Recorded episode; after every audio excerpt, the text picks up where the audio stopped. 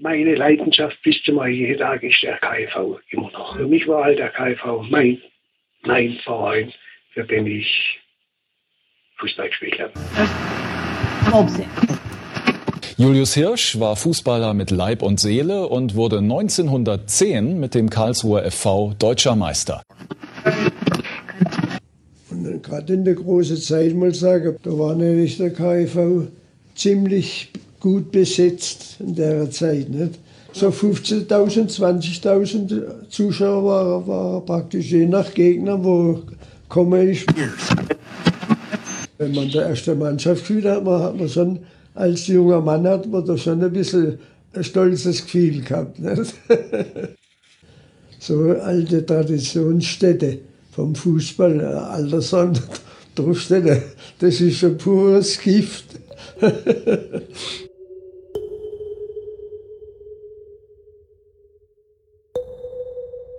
Ich möchte mich an dieser Stelle bei den Unterstützern des Podcasts bedanken. Denn dank Andreas Kunert, Martin Habel und Daniel Kessler war es mir unter anderem möglich, ein paar Stunden mehr diesen Monat zu buchen. Und damit habt ihr alle die Freude, jetzt schon die neue Folge zu hören. Wenn also auch ihr mithelfen wollt, diesen Podcast zu unterstützen und das Angebot am Leben zu erhalten und vielleicht auch hier namentlich genannt werden möchtet, dann geht doch einfach mal auf hörfehler.org. Unter dem Button Unterstützen findet ihr alle weiteren Informationen. Ich sage nochmals dick Danke und jetzt viel Spaß mit den kommenden gut zwei Stunden.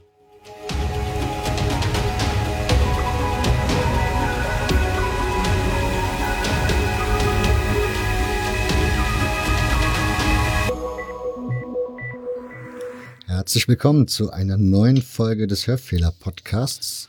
Zu einer ganz besonderen Sendung, auf die ich sehr, sehr lange gewartet habe. Aber jetzt wird sie dann doch Wirklichkeit. Und ich freue mich sehr darauf, heute Steffen Herberger begrüßen zu dürfen. Vorstandsmitglied und Historiker zum Karlsruher Fußballverein. Grüß dich, Steffen.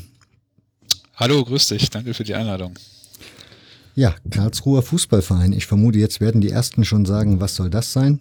Kannst du uns mal, also kannst du ein bisschen was erzählen zum KV? Ja, gerne. Also der Karlsruher FV, nicht zu verwechseln mit dem Karlsruher SC, ist der, der äh, älteste Fußballverein Süddeutschland, Süddeutschlands, ähm, wurde 1910 deutscher Meister, ist DFB-Gründungsmitglied und ja, einer der traditionsreichsten Vereine in Deutschland wahrscheinlich. Der ist relativ, also du bist 2000, na gut, nee, wir springen doch nicht so weit. Wir fangen ganz vorne an. Das andere kommt ja dann am Schluss, kann man dann immer noch aufarbeiten. Ähm, ja, die Gründungsgeschichte des KV ist eine relativ interessante und spannende und mit dem Namen Walter Bensemann verbunden, den hoffentlich die meisten Hörer kennen. Ist auch der Kickergründer gewesen und der Geburtshelfer, glaube ich, sehr, Ganz sehr genau. vieler Vereine. Ja, ja. Wie kam er denn nach Karlsruhe oder warum kam er denn nach Karlsruhe? Ähm, die genauen Umstände, das weiß man nicht. Also Walter Benzemann stammt von einer jüdischen Bankiersfamilie aus äh, Berlin. Und er selbst hat äh, seine ersten Schuljahre in Montreux in der, in der Schweiz verbracht. Hat dort übrigens auch das äh, Fußballspiel kennengelernt von englischen Mitschülern, die ihm das vermittelt haben. Und dort hat er auch mit 14 Jahren schon seinen ersten Fußballverein gegründet, den FC Montreux, den es heute übrigens immer noch gibt. Und so um ja, 18, 1889 ähm, sind seine Eltern dann nach Karlsruhe gezogen äh, von Berufswegen und er ist dann äh, quasi seinen Eltern nach Karlsruhe gefolgt ja, und äh, ist dann ins äh, Bismarck-Gymnasium gekommen und äh, hat sich dort ähm, quasi als Schüler einen äh, Fußball aus der Schweiz kommen lassen. Er hat quasi in der Schweiz bestellt und äh, das damals ähm, ja, gab es ja im Grunde noch keine Fußballvereine oder keine Fußbälle, die man es irgendwo im Laden kaufen konnte. Insofern war das noch ähm, ein ziemliches Novum. Und äh, der Legende nach soll er dann in einer der ersten ähm, ja, Hofpausen, äh, die er dann mit diesem Fußball hatte, äh, mit seinen Mitschülern auf dem auf dem äh, Schulhof damit gespielt haben und eine erste Scheibe äh, eingetreten haben mit dem Ball. Und daraufhin schickte der Schuldirektor die Schüler dann quasi auf einen benachbarten Platz, auf einen kleinen Exerzierplatz. Und ähm, genau da nahm dann der Lauf der Dinge äh, so seinen Weg und er hat dort seinen ersten Fußballverein dann gegründet. 1889 war das in Karlsruhe. Das war der internationale, ne? Genau, das war der ähm, FC International, also der International Football Club Karlsruhe. Das war der erste Fußballclub in, in Karlsruhe, der da gegründet war und auch damit der älteste in, in Süddeutschland überhaupt.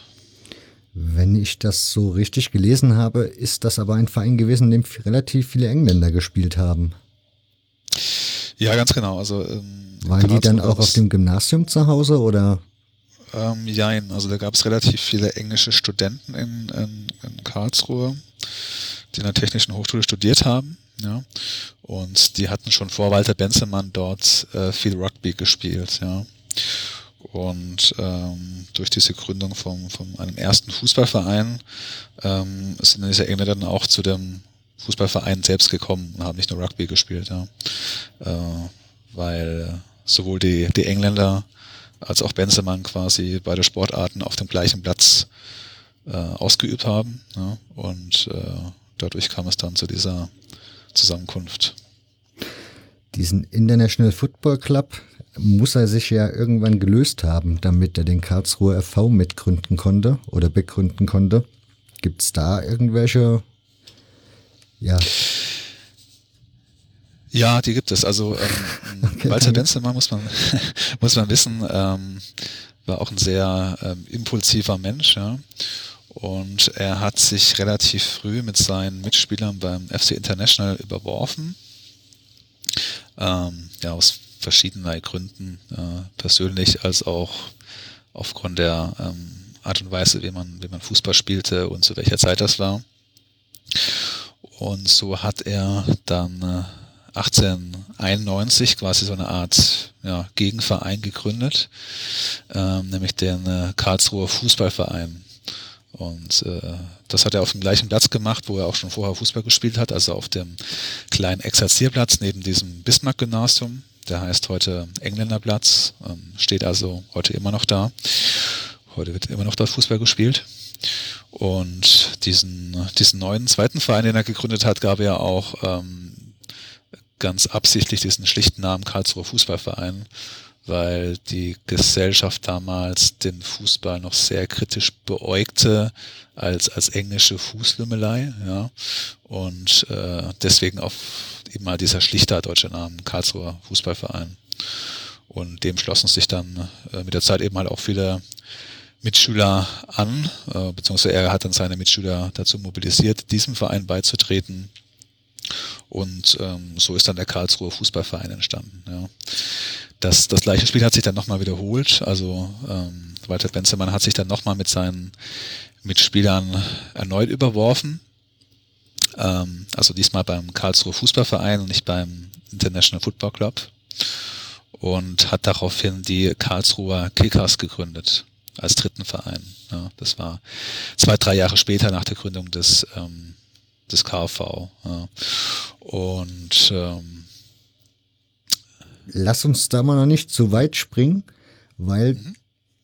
in eurer Chronik steht geschrieben oder es gibt in einer früheren, also in einer früheren Fassung eurer Chronik von 1966, wenn ich das richtig in Erinnerung habe, mhm. die den Hinweis, dass der Verein eigentlich der älteste deutsche Verein sein müsste. Wobei ihr in eurer Chronik jetzt darauf verweist, ja, dass das nicht belegt ja. ist, von daher. Ja, äh, das ist, glaube ich, das war eher so ein bisschen ähm, äh, überschwinglicher Vereinsstolz, dass man das damals so reingeschrieben hat. Ja. Also es ist halt so, dass damals eben halt auch schon Engländer Rugby gespielt haben. Ja und vielleicht auch, das, das kann man heute nicht mehr so ganz nachvollziehen, vielleicht auch Fußball. Ähm, aber der KV selbst wurde 1891 gegründet und der ähm, International Football Club 1889, ja. Aber nachweisbar älter sind ja äh, momentan in Deutschland der der Berliner Fußballclub Germania aus äh, Berlin-Tempelhof, die 88, also 1888 gegründet worden sind. Und das ist heute ja der, der, der älteste existierende Fußballverein Deutschlands, mhm. ja. Und wir kämen dann im Grunde an zweiter Stelle. Ja. Die Überwerfung, die du eben erwähnt hattest, hatten ja auch irgendwie was zu tun mit dem Herrn Marx, wenn ich das so richtig in Erinnerung habe. Und bezogen sich, glaube ich, darauf, dass Auswärtsspiele irgendwie stattfanden, und da relativer Alkoholkonsum herrschte etc. Also das war dem Mann wohl nicht so ganz geheuer, die ganze Geschichte. Genau, also ähm, August Marx ist ähm, auch eine sehr interessante Persönlichkeit. Das war ein Cousin Albert Einsteins, der ähm, in Karlsruhe am Bismarck-Gymnasium, also dort, wo Walter Benzemann Schüler war, ähm, war er Lehrer ja, und hat diese Fußball oder diese beginnende Fußballszenerie ein bisschen mitverfolgt und hat auch erste, ja, ich sag mal, äh, Fußballprogrammatiken geschrieben, hat sich überlegt, hm, wie man den Fußballsport sogar in der Schule integrieren kann. Ja. Und ähm, er äh, empfand ähm, das nicht als sozial gerecht, äh, diesen jungen Fußballsport, weil beispielsweise die Schüler, die äh, lang, also die damals schon äh, ähm, lang Auswärtsspiele oder lang entfernten Auswärtsspiele aus eigener Tasche zahlten muss, zahlen müssen. Ne? Und äh, das konnte der halt der eine besser und der andere schlechter. Und äh, auf der und zweitens hat er noch ähm, kritisiert, dass der Verein seine Spiele auch am Wochenende ausgetragen hat, ähm, was diesem August Marx auch nicht passte, weil er als Lehrer diesen Fußballsport gerne quasi so unter ähm, seinen Hut hatte. Also quasi er wollte, dass die Fußballspiele nur unter der Woche im Rahmen einer Schulveranstaltung ausgetragen worden werden. Ne? Und ähm, das war eben halt, äh, ja, wie soll ich sagen, das hat dem Walter Benzemann natürlich nicht gepasst, ja, der sich da nicht rein reden lassen wollte. Und er hat ja dann, wie du schon gerade eben erwähnt hast, die Karlsruher Kickers gegründet, die, so wie ich gelesen habe, dann so relatives Vorbild für viele süddeutsche Vereine waren. Gibt ja dann die Würzburger Kickers, Stuttgarter Kickers. Mhm. Genau, die sich heute alle auf den, den Namen der Karlsruher Kickers berufen, das stimmt, ja, ja. Das, äh, diese Karlsruher Kickers, die waren, ähm, die waren in dieser frühen Anfangszeit des Fußballs in Deutschland oder besser gesagt ähm, in der damaligen noch sehr kleinen Fußball-Subkultur in Deutschlands relativ bekannt, weil sie äh, fast kein Spiel verloren haben in ihrer Zeit, äh, in ihrer äh, Existenzzeit, die jetzt aber auch nicht länger als, ich weiß nicht, zwei, drei Jahre war, meine ich. Die Kickers wurden ja dann auch wieder aufgelöst und kehrten dann wieder in den Schoß des KV zurück, richtig? Ganz genau. Also zuvor ähm, hatte sich der, der International Football Club dem KAV angeschlossen. Und ein Kapitän der dieses englischen Fußballclubs oder besser gesagt des Vereins mit diesem englischen Namen wurde dann auch Kapitän des KAV. Der KAV hat auch die ähm, Vereinsfarben dieses International Football Club übernommen. Das waren rot-schwarz und das sind ja auch noch heute unsere Vereinsfarben. Wir hatten äh, lustigerweise zuvor ähm, hellblau-weiß. Ja. Und ja, das sind auch so die, die Relikte, die wir von diesem, diesem Urclub haben, heute noch mit uns tragen. Warum aber zum Beispiel nicht die Jahreszahl? Das hat mich ein bisschen, also man hätte ja theoretisch. Ja, das, mhm, das stimmt, ja, ja, das, das tun eigentlich relativ viele Vereine. Ne? Also der Hamburger mhm. SV beruft sich ja auch, ähm, glaube auf 1887 zurück, weil da irgendein ein Fusionsverein gegründet worden ist. Ähm, das hat man, also ich, ich kann das nicht ganz nachvollziehen, warum man das nicht gemacht hat. Ähm, ich glaube einfach, es hat damals in der Zeit noch nicht so die große Rolle gespielt, ja. Ähm, dass man mit sich so einer Tradition nochmal stärker profilieren müsste oder so. Ähm, und ja, das 1891 ist einfach historisch irgendwie am Vereinsnamen geblieben, ja. Ähm, auch wenn, wenn 89 dann nochmal zwei Jahre älter wäre eigentlich. Ja. Ja. ja, dann, also wie gesagt, wir hatten jetzt die Fusion mit dem International Football Club und ja, die Stuttgarter Kickers, ach, Stuttgarter Kickers, sag ich jetzt schon, die Karlsruher Kickers, wurden, wie gesagt, sie haben sich ja dann auch nochmal aufgelöst und sind zurückgekehrt zum KfV. Mhm. Das war ja eine relativ schwere Phase für den KfV zu der Zeit, ne? als die Kickers gegründet wurden. Ja, ganz genau. Und ähm, der Verein ist eigentlich kaum über die Runden gekommen. Und erst ähm, dadurch, dass der International Football Club sich quasi aufgelöst hat und dann zum KfV übergetreten ist, ähm, konnte der KfV erst wieder, ja, wie soll ich sagen, richtig den Spielbetrieb aufnehmen und äh, Spiele absolvieren. Das hat ihn eigentlich so ein bisschen gerettet und ähm, irgendwann ähm, hat äh, Benzemann auch gewollt, dass sich diese, diese Karlsruher Vereine, die er selber gegründet hat, auch wieder irgendwann zusammenfinden. Und äh, so sind die Spieler der Kickers auch mehrheitlich dann wieder zum äh, KV zurückgekommen und die Kickers haben sich aufgelöst. Ja. Und das Ganze hat sich auch innerhalb äh, vier, fünf Jahren abgespielt. Ja. Und ähm, seitdem ist der KV, unser Verein, äh, quasi ohne Fusion geblieben. Ja. Aber zu der Zeit gab es ja noch keinen klassischen Spielbetrieb, oder? Also so Meisterschaftsspiele im klassischen Sinne. Ähm, nee, das, das gab es noch nicht, äh, aber es wurden relativ viele Freundschaftsspiele oder Gesellschaftsspiele, hat man damals gesagt, ausgetragen. Ähm, so eine richtige Liga beziehungsweise eine Meisterschaft kam dann erst später, so kurz vor 1900 dann. Als der Süddeutsche Fußballverband gegründet wurde? Genau, ja. Da wurde dann erste Meisterschaftsspiele um die Süddeutsche Meisterschaft äh, ausgetragen, äh, wo der KV auch sehr erfolgreich war in der Anfangszeit natürlich, ja. Aber auch personell, ne, beim Verband selbst. Ja, ganz natürlich, also klar, ich meine, die, die führenden Figuren des KfV waren damals auch die führenden Figuren der, der Verbände. Ne? Also der ähm, die Funktionäre des KfV, in erster Linie Walter Benzemann oder auch ähm, Friedrich Wilhelm Nohe, der später noch hinzukam, äh, waren auch an der Gründung der der Fußballverbände vor Ort beteiligt, also quasi am Karlsruher Fußballverband, den es mal kurz gab, am Süddeutschen Fußballverband und auch am, am DFB, ja, und ähm, dieser Friedrich Wilhelm Nohe, von dem ich gerade gesprochen habe, der, der unser Vorstand war, war dann auch der zweite DFB-Präsident. Ähm, und äh, insofern gab es da schon sehr ähm, ja, äh, enges Beisammensein, was das angeht. Ja. Erklärt man sich das damit, dass halt nicht so viele Vereine bis dahin bestanden oder warum gab es diese personellen Überschneidungen in dem Maße? Ähm, also das mag ein Grund sein, aber ich denke, dass die, ähm, dass die damaligen Fußballpioniere beim KV auch besonders engagiert waren und als erste in Deutschland oder vor allem in Süddeutschland auch so daran mitgewirkt haben, so erste Strukturen und Organisationen zu schaffen im Fußball. Ja, also dass man quasi einen Verband schafft, um damit äh, Meisterschaftsspiele auszutragen oder auch um gewisse Dinge zwischen den Vereinen zu koordinieren, um eine, um eine Instanz über den Verein zu haben, ja, die auch bei bei äh, Konflikten oder sowas entscheiden kann. Und das, da waren, glaube ich, die KV-Funktionäre einfach sehr rege darin und äh, dadurch ähm, gibt es diese personellen Überschneidungen.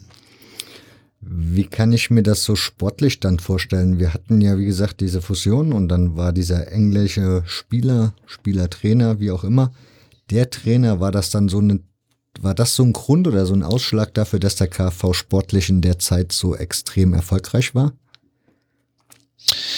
Ähm, also ich sag mal so, die ersten Jahre war es eigentlich so mäßig noch erfolgreich, ähm, einfach weil auch die Spieler gefehlt haben. Und dann gab es ähm, ein, ein ähm, sehr wichtiges Spiel. Ja, das war im äh, März 1897, vor langer, langer Zeit. Da hat der KfV gegen Straßburg verloren, 10 zu 0. Und ähm, das war so ein Spiel, wo sich die Karlsruhe sehr in ihrer Ehre gekränkt gefühlt haben und worauf da ein neuer Ehrgeiz entstanden ist ähm, bei den bei den Schwarz-Roten. Und von da an, also ab 1897, ging es sportlich ähm, eigentlich dann sehr steil bergauf. Und äh, der KV blieb dann auch einige Jahre sogar danach äh, noch ungeschlagen. Ja. Genau. das war so, die, so eine Trotzreaktion. Ja. Da gibt's ja den Namen Ivo Schricker, der da, der glaube ich in Straßburg zu der Zeit Fußball gespielt hat, ne? Und dann zum KV wechselte. Genau, genau. Ivo Schricker ähm, und hatte auch einen Bruder Erwin Schricker. Ähm, die haben in, in Straßburg bei ähm, beim Straßburger Fußballverein gespielt.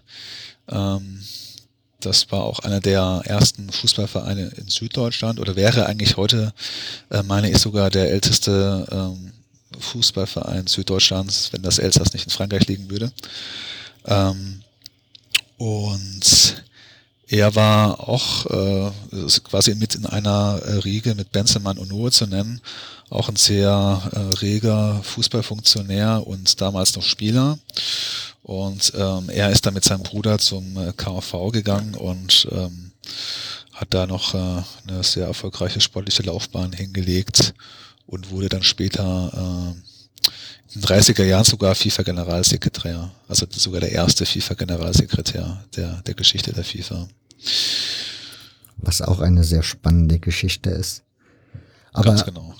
Du hast ja Noah erwähnt. Das war ja mhm. das zweite Mal, dass dann Herr Bensemann den KfV wieder verlassen hat, weil da gab es ja auch wieder Überwerfungen miteinander. Genau. Also wie gesagt, ähm, Walter Benzemann war ein sehr impulsiver und idealistischer Mensch. Und wie solche Menschen halt auch sind, können die sich zu wenig Kompromissen verständigen. Ja? Und ähm, ist da ein bisschen ja, an, an, an andere Funktionäre geraten, vor allem an den Noe oder auch an den, den Marx, über den wir schon gesprochen haben. Und ähm, so kam es dann häufiger einfach mal zu Brüchen und Walter Benzemann hat dann wieder so sein eigenes Ding gestartet, einen neuen Verein gegründet oder ähm, eine andere Initiative in, in die, auf die Welt gesetzt und ähm, ja, wollte dann so ein bisschen seinen, seinen freiheitlichen Impuls da auswirken. Ne? Bevor wir zu der Gründung des DFB kommen, wo Herr Bensemann ja auch wieder anwesend war, mal die Frage, der, du hast eben den kleinen Engländerplatz erwähnt. War das der Platz, wo der KV die ganze Anfangszeit gespielt hat oder hat sich da genau, also dieser, also ja so in der Frühgeschichte des Fußballs ähm, äh, waren die ersten Fußballplätze ja oft Militär Exerzierplätze, weil diese Plätze halt immer schön flach waren und ähm, zu, ja, äh, wenn sie jetzt nicht gerade durchs Militär beansprucht waren, auch relativ oft frei waren. Und so einen gab es, wie gesagt, ähm, neben dem Bismarck-Gymnasium, wo Benzemann zur Schule ging. Und ähm, auf diesem Platz haben im Grunde alle Karlsruhe Fußballvereine in ihrer Frühzeit gespielt, ja. Ähm, aber wie gesagt, der wahrscheinlich älteste Fußballplatz äh, in Süddeutschland. Übrigens gibt es diesen Platz, der heute Engländerplatz heißt, äh, in Anlehnung an die englische Fußball, äh, an, die, an die, englische Sportart Fußball. Äh, gibt es heute immer noch. Und ähm, eine zweite Location in Karlsruhe, die war im, im Nordwesten der Stadt, wo früher oder wo dann später der, der KV auch sein äh, Stadion gebaut hat. Ist das auch die Heimat des Vereins gewesen, der Nordwesten von Karlsruhe? Ähm, jein, also ich glaube, den KV ist, oder generell die Fußballvereine sind in der Anfangszeit schwer einem echten Stadtteil so zuzuordnen. Ja? Also die meisten haben wirklich nur auf dem Engländerplatz gespielt, haben sich diesen Platz geteilt und erst so nach ja, fünf bis zehn Jahren mh, hm, hat der KfV da auch die anderen Vereine, vor allem Phoenix Karlsruhe, dann äh, stärker auch im Nordwesten von Karlsruhe gespielt. Da gab es ein äh, ebenso einen Exerzierplatz, aber viel größer als dieser kleine äh, auf dem Benzemann die Vereine gegründet hat. Und ähm, dort wurden eben halt auch äh, Wettspiele ausgetragen, Gesellschaftsspiele und äh, später auch eines der ersten Urländerspiele. Und ähm, dieses Areal wurde dann später auch die Heimat des KAV. Also dort hat der KAV dann auch sein, sein erstes Stadion ähm, aufgebaut. Ja. Da musst du mir dann gleich helf, zeitlich helfen, das einzuordnen. Also diese Urländerspiele, dann der, das erste Stadion des KV. Aber wir sind ja jetzt immer noch kurz, also jetzt sind wir eigentlich bei 1900, denn da wurde ja der DFB gegründet. Mhm. Und wie ich schon eben erwähnte, ist Herr Bensemann ja auch anwesend gewesen als einer der Mitbegründer. Allerdings nicht für den KV. Der war, glaube ich, für Phoenix dort, oder? Genau, der war für Phoenix dort und ähm, ich glaube, wir wurden von Gustav Manning äh, vertreten. Ist auch ein, ein relativ bekannter äh, Fußballpionier aus Berlin gewesen. Äh, ich kann dir aber nicht sagen, warum er uns jetzt vertreten hat und nicht Benzemann. Ich glaube, es liegt daran, dass ähm, zu jener Zeit ähm, wieder so eine kleine Überwerfung war mit Benzemann und dem, dem KV und äh, aufgrund dessen eben halt ähm, Gustav Manning den KV vertreten hat und nicht Benzemann. Hast du ähm, eine Ahnung, warum was die allgemein sollte das Ganze ja scheinbar nicht DFB heißen, sondern allgemeiner Deutscher Fußballbund. Und die Idee DFB war ja scheinbar wieder Walter Bensemann. Weiß man, genau. weiß man, warum der diesen Vorschlag gebracht hat und der sich letztlich durchgesetzt hat? Also es gibt äh, Aufzeichnungen darüber, dass eben halt solche Namen wie Allgemeiner Deutscher Fußballbund, Allgemeiner Deutscher Fußballverein und sowas äh, in, in Diskussion waren und Walter Benzemann hat äh, dafür plädiert, diesem Verband einfach einen relativ einfachen Namen zu geben, Deutscher Fußballbund, DFB. Und der hat sich durchgesetzt, ja. Was ihn dazu bewogen hat. Also ich meine, ist ja auch irgendwo plausibel, ähm, da einen einfachen Namen zu wählen und keine große Wortschöpfung. Ja, das hat er auch schon beim KV nicht gemacht. Ja. Okay. Diese Urländerspiele, wann fanden die statt, die du eben erwähnt hattest? Ähm, diese Urländerspiele, die fanden äh, ähm, vielleicht erstmal um die, die Hörer vielleicht ein bisschen abzuholen, mhm. warum die überhaupt Urländerspiele heißen. Die heißen nämlich deswegen so, weil sie natürlich äh, vor der ähm, Gründung des DFB ausgetragen worden sind und deswegen halt keine offiziellen Länderspiele sind. Ne? Deswegen heißen die die Urländerspiele. Und da gibt es eine Reihe von solchen Urländerspielen, die in verschiedenen Orten ausgetragen worden sind. Da streiten sich die Historiker heute noch ein bisschen darum, welches Spiel ähm, jetzt als offizielles äh, Urländerspiel zu bezeichnen wäre, ne? obwohl die ja sowieso inoffiziell sind, aber das eine andere Geschichte. Ähm, das in Karlsruhe hm, fand äh, 1899 statt. Und ähm, unter relativ kuriosen Bedingungen auch, wie so vieles in, in dieser Anfangszeit des Fußballs. Ähm, das Urländerspiel wurde auf diesem großen Exerzierplatz ähm, aus, ausgetragen, also in diesem äh, im Nordwesten der Stadt Karlsruhe, nicht auf dem kleinen Engländerplatz. Und ähm, Walter Benzemann ähm, wollte das Spiel erst in Hamburg stattfinden lassen, aber ähm, da ging es aus, aus politischen Gründen nicht. Ähm, ähm, dann hat er das versucht in Karlsruhe zu machen und ähm, hat daraufhin 62 Protestbriefe bekommen und ähm, ähm, hat dafür sehr viel Aufruhr gesorgt.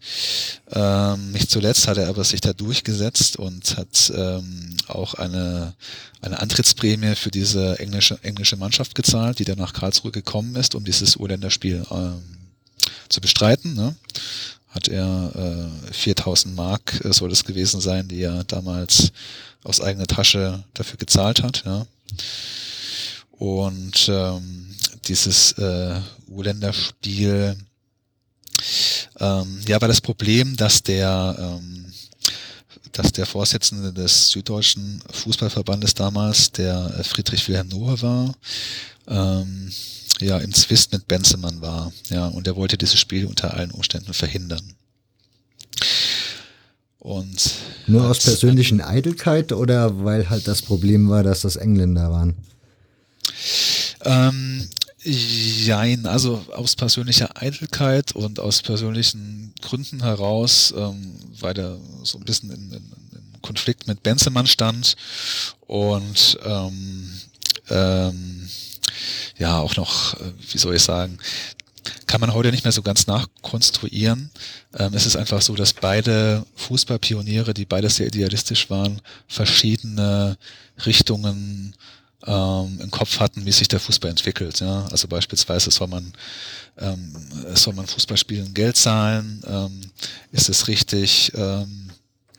Dass man ausländische National, äh, Nationalmannschaften einlädt und solche Fragen, ähm, die heute ja alle ein bisschen unsinnig klingen, aber die damals halt äh, für diese beiden zumindest hoch brisant war, ja. Und äh, deswegen wollte er das unter allen Umständen verhindern. Ja. Und was Wilhelm Nohe dann gemacht hat, er war ja damals auch Funktionär beim KV gewesen und er hat den KV-Spielern, die ja eigentlich zu jener Zeit äh, mehr als die Hälfte dieser, dieser Urnationalmannschaft gestellt hat, äh, verboten, äh, an diesem Urländerspiel mitzuwirken. Ja. Und daraufhin haben diese KV-Spieler, ähm, sind diese alle aus dem Verein ausgetreten, ja, aber nur für das eine Spiel, sind dem Phoenix Karlsruhe beigetreten und durften dann quasi dann damit mitspielen. Ja.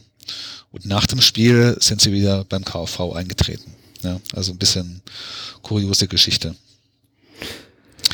Und ähm, genau, sportlich gesehen war es eine 0 zu 7 Klatsche, glaube ich.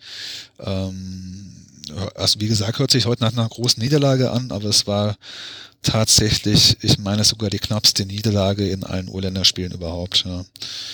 Ähm, man muss einfach sehen, dass damals natürlich ähm, Großbritannien spielerischer weit überlegen war und äh, es ganz klar war, dass auch die, die Engländer dieses Spiel gewinnen. Ja. Und so ist es noch auch gekommen. Ja. Und ähm, wie war das Spiel dann so, also wie ist das in Karlsruhe angekommen? Also wurde das von den Zuschauern angenommen? War da was los? Ähm, es es äh, war was los, ja. Also es war schon ein kleines Ereignis. Es sind, ähm, man hat kurzfristig äh, Pritschenwagen von einer Spedition angemietet und die quasi zu provisorischen Tribünen äh, umfunktioniert. Ähm, und man hatte mit langen Seilen und so, so Sackstoffen äh, quasi diesen, diesen äh, Fußballplatz abgegrenzt äh, oder eingezäunt und sogar ähm, 10 bis 50 Pfennig äh, Eintritt verlangt. Und ähm, war durchaus ein, ein Ereignis. Also die, die Zuschauerzahlen, die, die schwanken zwischen 500 und 1000. Ähm, das, das lässt sich nicht so ganz genau rekonstruieren, weil ähm, damals natürlich auch die Berichterstattung ähm, noch nicht diejenige gewesen ist, wie sie heute ist. Ne? Und ähm, insofern äh, ist die Zuschauerzahl da jetzt noch nicht, nicht, nicht wirklich verbürgt. Ja. Ähm, Wenn ich mir jetzt genau. so wenn ich mir jetzt so vorstelle, dass ja, dieses Länderspiel fand dann in Karlsruhe statt, dann sind ja die Engländer, die ja fußballerisch wahrscheinlich weitaus überlegener waren und schon weiter waren in ihrer Veranlagung vom Spiel her. Hatte das dann auch Auswirkungen auf den KV, die man dann so nachvollziehen konnte? Oder wenn da so viele Spieler vom KV ja dabei waren? Mm. Du meinst, äh, dass sie davon profitiert mhm, haben? Genau. Ja, absolut. Also ich meine, die Engländer waren damals natürlich in, in einer Belang auch die, die, die, die großen Idole gewesen. Ne? Und ähm, gerade bei diesem Urländerspiel hm, sollen die Karlsruher sehr, sehr nervös gespielt haben. Ja? Und ironischerweise so das britische Kick and Rush äh, gespielt haben. Und ähm, man sieht auch äh, beim KfV oder auch in anderen Vereinen in der Frühzeit, dass sehr oft Engländer dort als Trainer oder Spielertrainer tätig waren, ja, und quasi so ein bisschen Fußballentwicklungshelfer in, in Deutschland waren auch, ja. Und der, der KfV hat sich, ähm, war dadurch schon frühzeitig eigentlich ein relativ starker mh, hm, Verein, mh, hm, der eben halt auch schon sehr früh so die Talente in der, in der näheren Umgebung abgreifen konnte. Okay.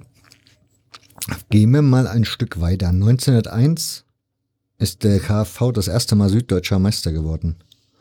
Und ich habe gelesen im Halbfinale, wie hätte man eigentlich gegen Bayern München spielen sollen, die aber nicht angetreten sind. Gibt es da eine Geschichte zu?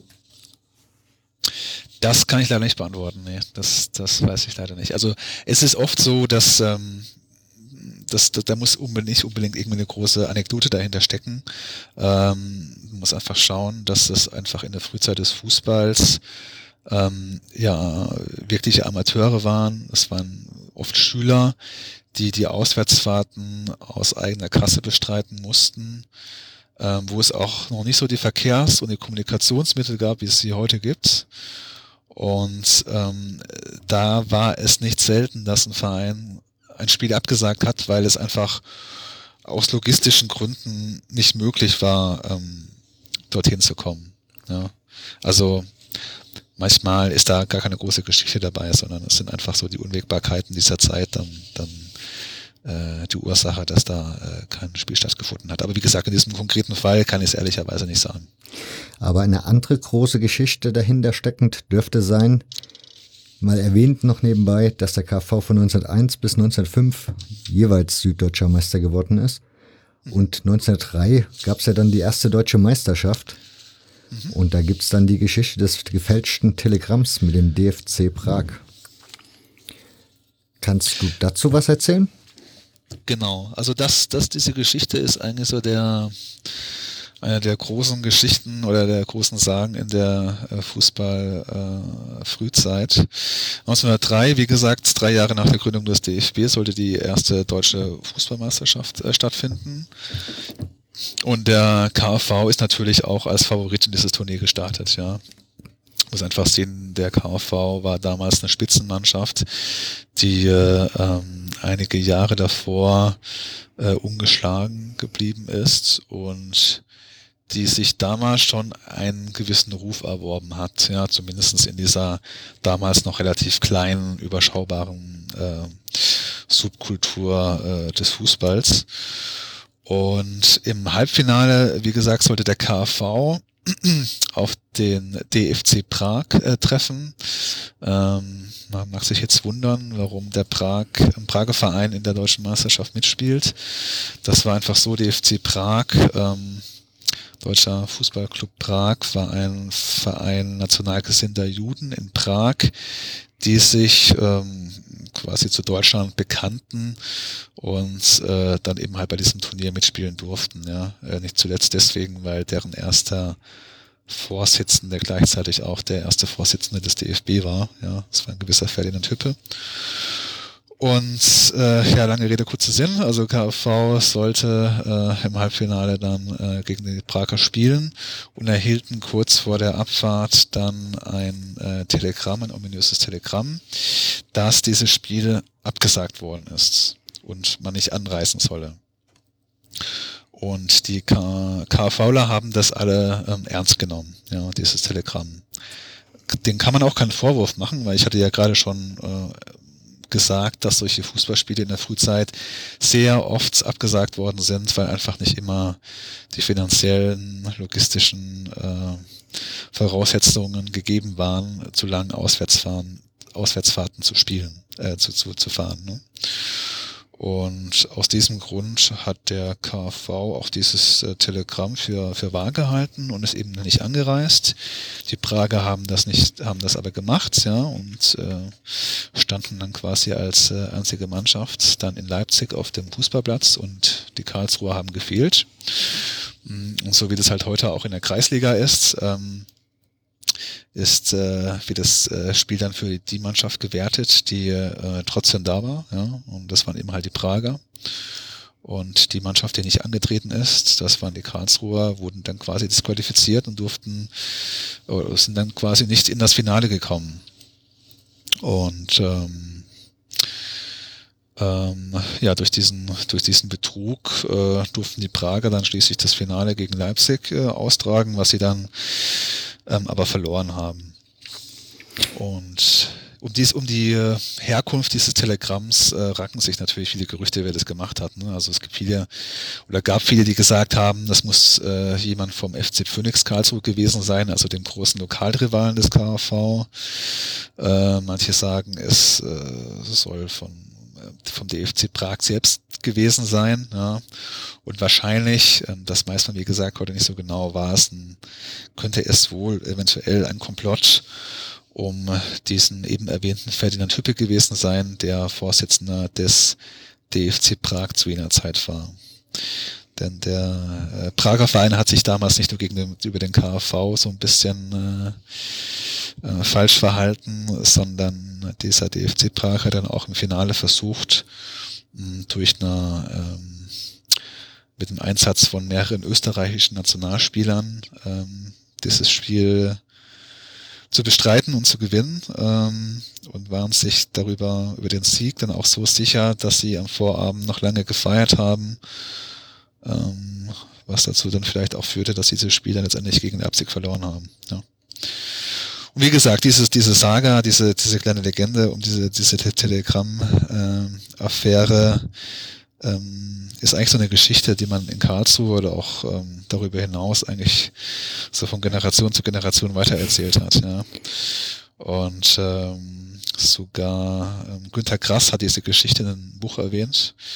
Der hat äh, kurz vor 2000, glaube ich, ein Buch herausgegeben, das äh, hieß Mein Jahrhundert, ja, und da hat er quasi für jedes Kalenderjahr des 20. Jahrhunderts so eine Anekdote erzählt und für das Jahr 1903 hat er quasi so die Geschichte der ersten deutschen Fußballmeisterschaft nacherzählt und ähm, über äh, ja die dusseligen Vorstände des KV hat er, glaube ich, geschrieben, die dann eben halt auf dieses Telegramm reingefahren sind, ja.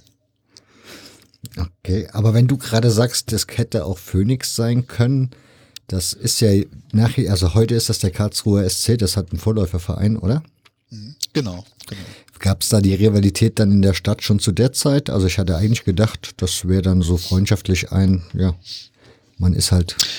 Mm, jein, also es, da gab es schon sehr früh eine Rivalität eigentlich. Ähm, der FC Phoenix wurde ja 1894 gegründet, also drei beziehungsweise je nach Zielart fünf Jahre nach dem KV und entwickelte sich eigentlich auch zu ähm, gleichwertiger, gleichwertig starken Mannschaft vielleicht, kann man sagen. Und ähm, da gab es schon relativ früh Rivalitäten. Ja. Also man hat sich schon relativ früh ähm, gestritten äh, darüber, zu welcher Uhrzeit man bestimmte Plätze in Karlsruhe benutzen darf, ja, bis hin halt zur sportlichen Rivalität. Und die fand so ihren vorläufigen Höhepunkt 1909, als der FC Phoenix äh, deutscher Meister geworden ist. Und ähm, das hat den KV KV dann natürlich nicht gepasst, ja, weil der KV war ja jahrelang im Grunde die Nummer eins gewesen in Karlsruhe sowieso und auf einmal kommt dann der FC Phoenix und wird deutscher Meister, ja, und der KV war es zuvor noch nie gewesen. Ne? Und ähm, gut, ein Jahr später wurde der KV dann deutscher Meister, aber diese Rivalität ist seitdem halt immer mehr angewachsen, ja. Und äh, wie gesagt, ist dann äh, kurz nach dem Krieg äh, in den 50er Jahren irgendwann abgeebnet, als der FC Phoenix äh, mit dem VfB Mühlburg zum ähm, Karlsruher SC fusioniert hat. Ja. Okay, springen wir noch mal ein ganzes Stück zurück. Und zwar ja. 1905 wurde die, der Platz an, an der Telegrafenkaserne eingeweiht, oder? Genau, ja. Also der wie gesagt, dieser Platz wurde ja zuvor schon bespielt äh, vom KV oder auch von. Ah, das ist der größere Exerzierplatz, den du erwähnt hattest. Ja, ja, genau. Das ist dieser größere Exerzierplatz im Nordwesten der äh, Stadt äh, Karlsruhe. Ist heute eigentlich alles bebaut, ja, aber früher war das ein sehr weitläufiger Platz, ebener Platz. Ähm, hat sogar zwischenzeitlich mal als Landeplatz für Zeppeline gedient. Ähm, ich glaube, da kann man so ein bisschen bemessen, wie groß dieser Platz gewesen sein muss. Und auf diesem Platz hat der KV ähm, schon vor dem äh, Bau des Stadions gespielt. Und 1904 stimmte der Stadtrat in Karlsruhe dann zu, dass äh, da ein, ein, ähm, ein, ein großes Areal mit 20.000 Quadratmeter eben zur Bebauung eines Stadions äh, des KV dienen sollte. Das wurde dann 1905 eingeweiht mit dem Spiel gegen den äh, FC Zürich. Äh, unter der Anwesenheit übrigens des Prinzen Max von Baden, der ähm, quasi damals so der Lokalmonarch war, sag ich mal, und später auch der letzte deutsche Reichskanzler. Genau, wie gesagt, das war äh, die der, die, die Eröffnung des Stadions und ähm, dieses Stadion wurde später auch ähm, Platz oder Stadion an der Telegrafenkaserne genannt. Diese eigentliche Telegrafenkaserne, die heute da auch noch steht, wurde aber erst zwei Jahre später erbaut. Ja. Also zuvor gab es eben halt diesen Platz ja, und dort spielte der Verein dann auch bis 2004 seine Heimspiele. War damals schon Tribüne geplant? Also gab es dann schon eine Holztribüne oder irgendwas? Oder wurde einfach erstmal nur abgesperrt oder abgegrenzt und dann Fußball gespielt? Ähm, also es gab schon eine, eine erste Holztribüne ähm, und äh, es war, also wie gesagt, es war schon ein, ein nicht nur ein abge, abgezäunter Fußballplatz, sondern schon ein, ein richtiger ähm, äh, ja, kleines Stadion mit einer Holztribüne, ja, die wohl sehr gewackelt haben soll äh, im Wind. Ja. Und äh, das, das äh, liest man so aus alten Chroniken. Und die, ähm, ja, also jeder, der sich so für Fußballgeschichte interessiert und der mal so alte Fotografien oder Bücher von von Fußballspielen aus dieser Zeit sich anschaut, kann dieses Stadion eigentlich relativ leicht erkennen, ne? weil diese Telegrafenkasterne relativ ähm, imposant ist, ne? Das mit so zwei großen, imposanten Armen quasi so diesen Platz äh, umschlängelt. Und ähm, ja, es sieht heute eigentlich auch noch so aus. Ne? Also wenn man heute dort ist, diesen Platz gibt es immer noch, ja, und das, die Telegrafenkasten gibt es auch noch. Und ähm, wenn man da so auf dem Platz steht, ähm, finde ich, kann man auch immer sehr gut oder sich sehr gut zurückversetzen in so diese frühe Fußballzeit. Ja. Ich glaube, ich kenne kenn keinen anderen Platz, wo man das besser kann als da, ja, weil das einfach noch so, so greifbar ist und noch alles so ein bisschen so einen ja, morbiden Charme hat, sage ich mal. Ja. Aber der Platz wäre heute nicht mehr bespielbar, also da gibt es nichts mehr, die Möglichkeit, dass man da irgendwie einen, einen Platz herrichten könnte. Puh, das ist eine lange Geschichte, ähm, äh, die auch eher in der in der Gegenwart oder in der jüngeren Vergangenheit äh, verortet ist. Ähm, es gibt dort noch einen einen Platz, ja, ungefähr auch also vielleicht zwei drei Meter verschoben, aber ungefähr an der gleichen Stelle wie wie damals schon. Die, die eigentliche Lage vom Platz hat sich sowieso immer so ein bisschen leicht geändert, weil man vielleicht die eine Straße ein bisschen breiter gemacht hat und eine Tribüne gebaut hat. Aber diesen Platz ähm, gibt es heute immer noch. Also den Fußballplatz wird heute noch mehr oder weniger genutzt und ähm, die Telegrafenkaserne im Hintergrund äh, ist auch noch ähm, äh, immer noch da. Aber der KV spielt da nicht mehr, oder? Genau, genau. Das ist das, was ich meinte. Das ist eine, eine relativ lange Geschichte. Also der KV ich weiß nicht, ob ich da jetzt vorgreifen darf. Der KV äh, ähm, musste ja aus Grund von Zahlungsunfähigkeit äh, 2004 seinen äh, Spielbetrieb einstellen und ähm, konnte seine Gläubiger nicht mehr bedienen. Der KV, dem gehörte aber dieses Gelände um dem Stadion nicht selbst, sondern hatte das quasi als ähm, Erbpachtvertrag von der Stadt bekommen, von der Stadt Karlsruhe. Und so ein Erbpachtvertrag sieht vor, dass äh, wenn der äh, Pächter quasi zahlungsunfähig wird, ähm, diese Erbpacht zurück an den äh, Verpächter fällt, in dem Fall die Stadt Karlsruhe. Ja. Und die hat ähm, das alte Stadion, das damals noch äh, zu Teilen bestand, abreißen lassen, ein Stück des alten Areals an einen Investor verkauft, ähm, damit die Chlorbeker des KV bedient, diesen Platz ähm, umgestaltet und ihn an einen Nachbarverein im Grunde verschenkt, ähm, dem dieser Platz auch heute immer noch dann in Erbpacht dann auch gehört, dem, dem FC West, ja, FC West Karlsruhe. Und der KV, also wir bemühen uns schon seit zwölf Jahren im Grunde da auch wieder spielen zu dürfen, ähm, haben es aber seither aufgrund, ja, wie soll ich sagen, fehlender politischer Unterstützung aber nicht geschafft. Leider. Ja, das, ja, nee, wir gehen nochmal zurück in die Vergangenheit. Ja, erst. wir können ja später nochmal drüber reden. Genau. Das ist ein, ein, Thema für sich, ja. Du hattest vor uns den Prinz Max von Barton erwähnt, der ja ab 1905 Schirmherr des Vereins war.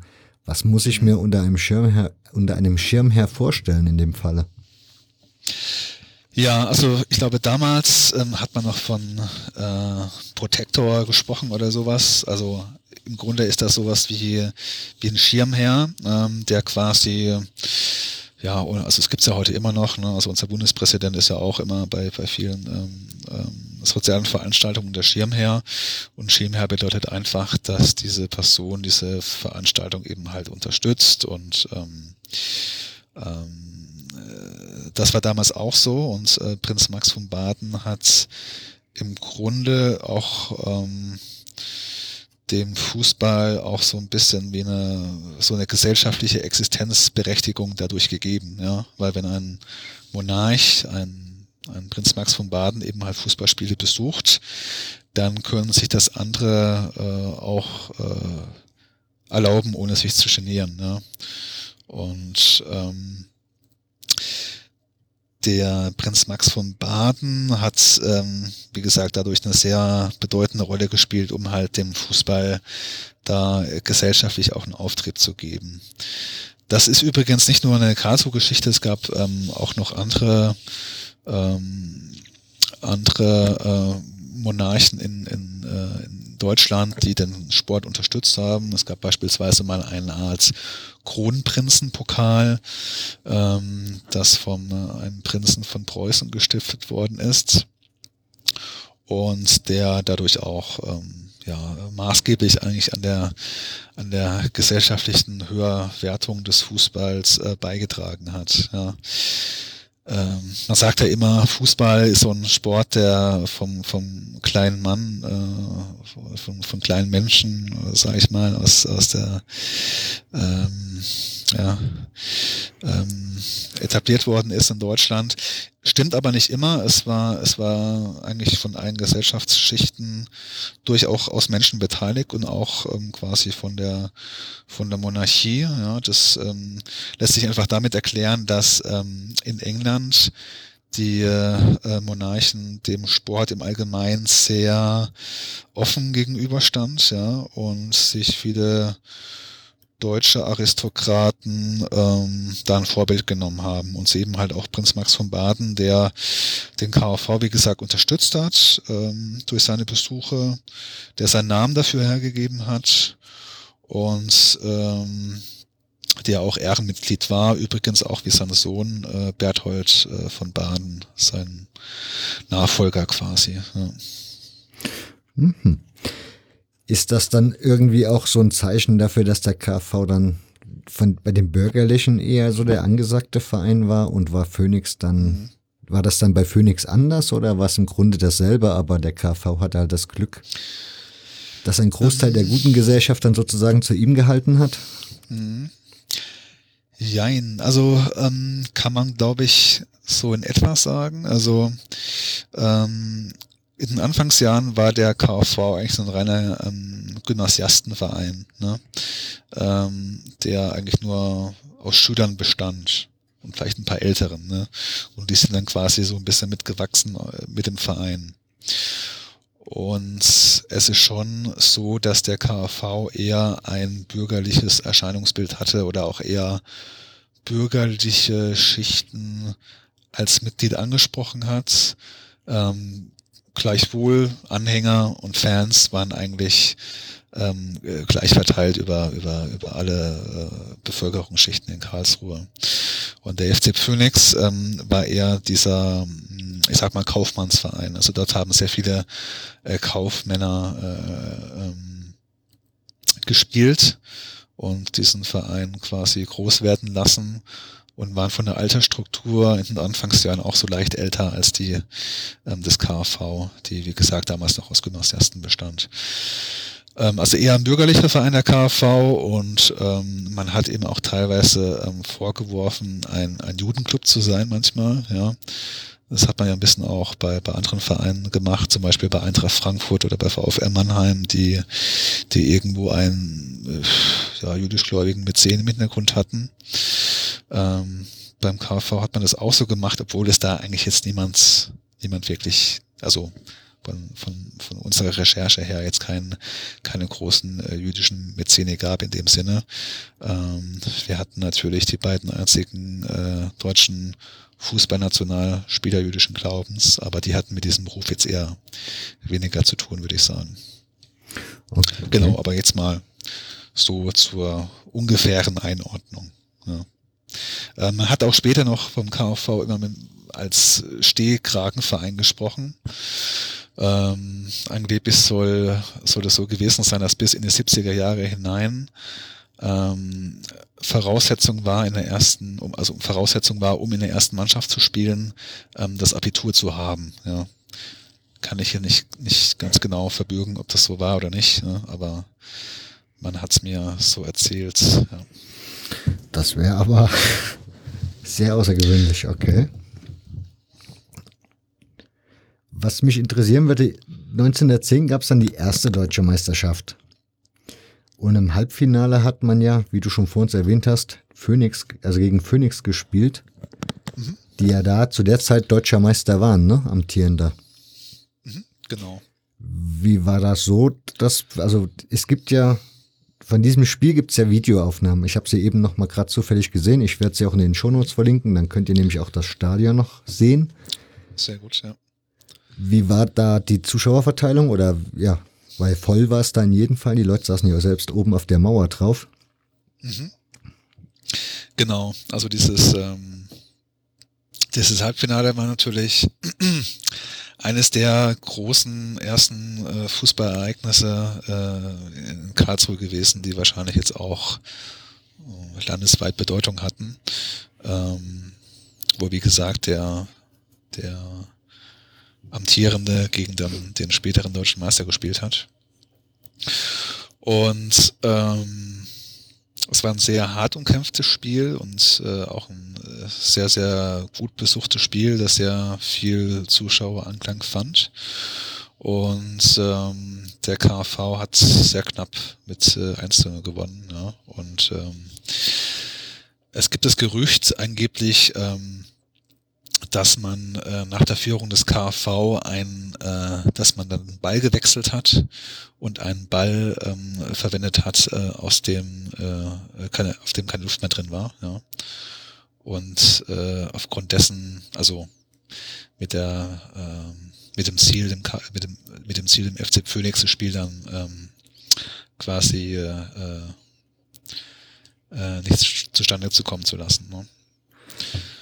Und äh, letztendlich hat der KV gewonnen, sehr knapp, und ähm, ist dann ins Finale eingezogen. Das Heimrecht hatte er aufgrund des Moduses oder war das klar, dass das Spiel dann in dem, also auf dem Platz, auf dem KV-Platz stattfindet? Ähm, das kann ich ehrlicherweise nicht ganz sagen. Also ich glaube, das, das war eher eine, eine Auslosungssache. Ja. Worauf hat, wo hat der Phoenix eigentlich zu der Zeit gespielt? Hatten, also das Bildparkstadion wird es ja bei weitem noch nicht gegeben haben. Wo haben die denn da gespielt? Ähm, nein, zu jener Zeit haben die, äh, also die haben, ich hatte ja vorhin von diesem großen Exerzierplatz im Nordwesten mhm. von Karlsruhe gesprochen, ne? Und der im KV hat quasi die Südwestecke äh, von diesem Platz belegt, wo dann später auch das Stadion gebaut worden ist. Und ähm, der FC Phoenix hat in der Nordwestecke von diesem großen Platz gespielt. Und äh, verblieb dort, meine ich, auch, auch relativ lange. Also zu jener Zeit hat er dort auf jeden Fall noch gespielt. Und das Wildparkgelände äh, war, wurde mal nicht in den 20er oder 30er Jahren bezogen. Also da wurde auch schon vor dem eigentlichen Wildparkstadion dann Fußball gespielt. Warum war der KV in den Jahren nochmal so ein Tick nochmal besser, wenn man so möchte? Weil er wurde ja 1912 dann das zweite Mal deutscher Meister. Äh, leider nicht. Ähm, das war eine Vizemeisterschaft. Ah, sorry. Ja, richtig. Ja. Also der KV, also ich meine, das ist eigentlich, hm, das ich glaube ich so erklären, wie es heute eigentlich auch ist. Ne? Also er hat eine damals eine sehr, sehr gute Generation gehabt mit wirklich Top-Spielern in seinen Reihen. Ne? Also Julius Hirsch, ähm, Fritz Förderer, Gottfried Fuchs im Sturm, der berühmte Innensturm des KV, äh, wie man ihn damals bezeichnet hat, äh, mit vielen weiteren Nationalspielern in den Reihen. Ähm, Holstein, Bräunig, und ähm, das war einfach eine sehr, sehr starke Truppe, also sehr starkes Spielematerial.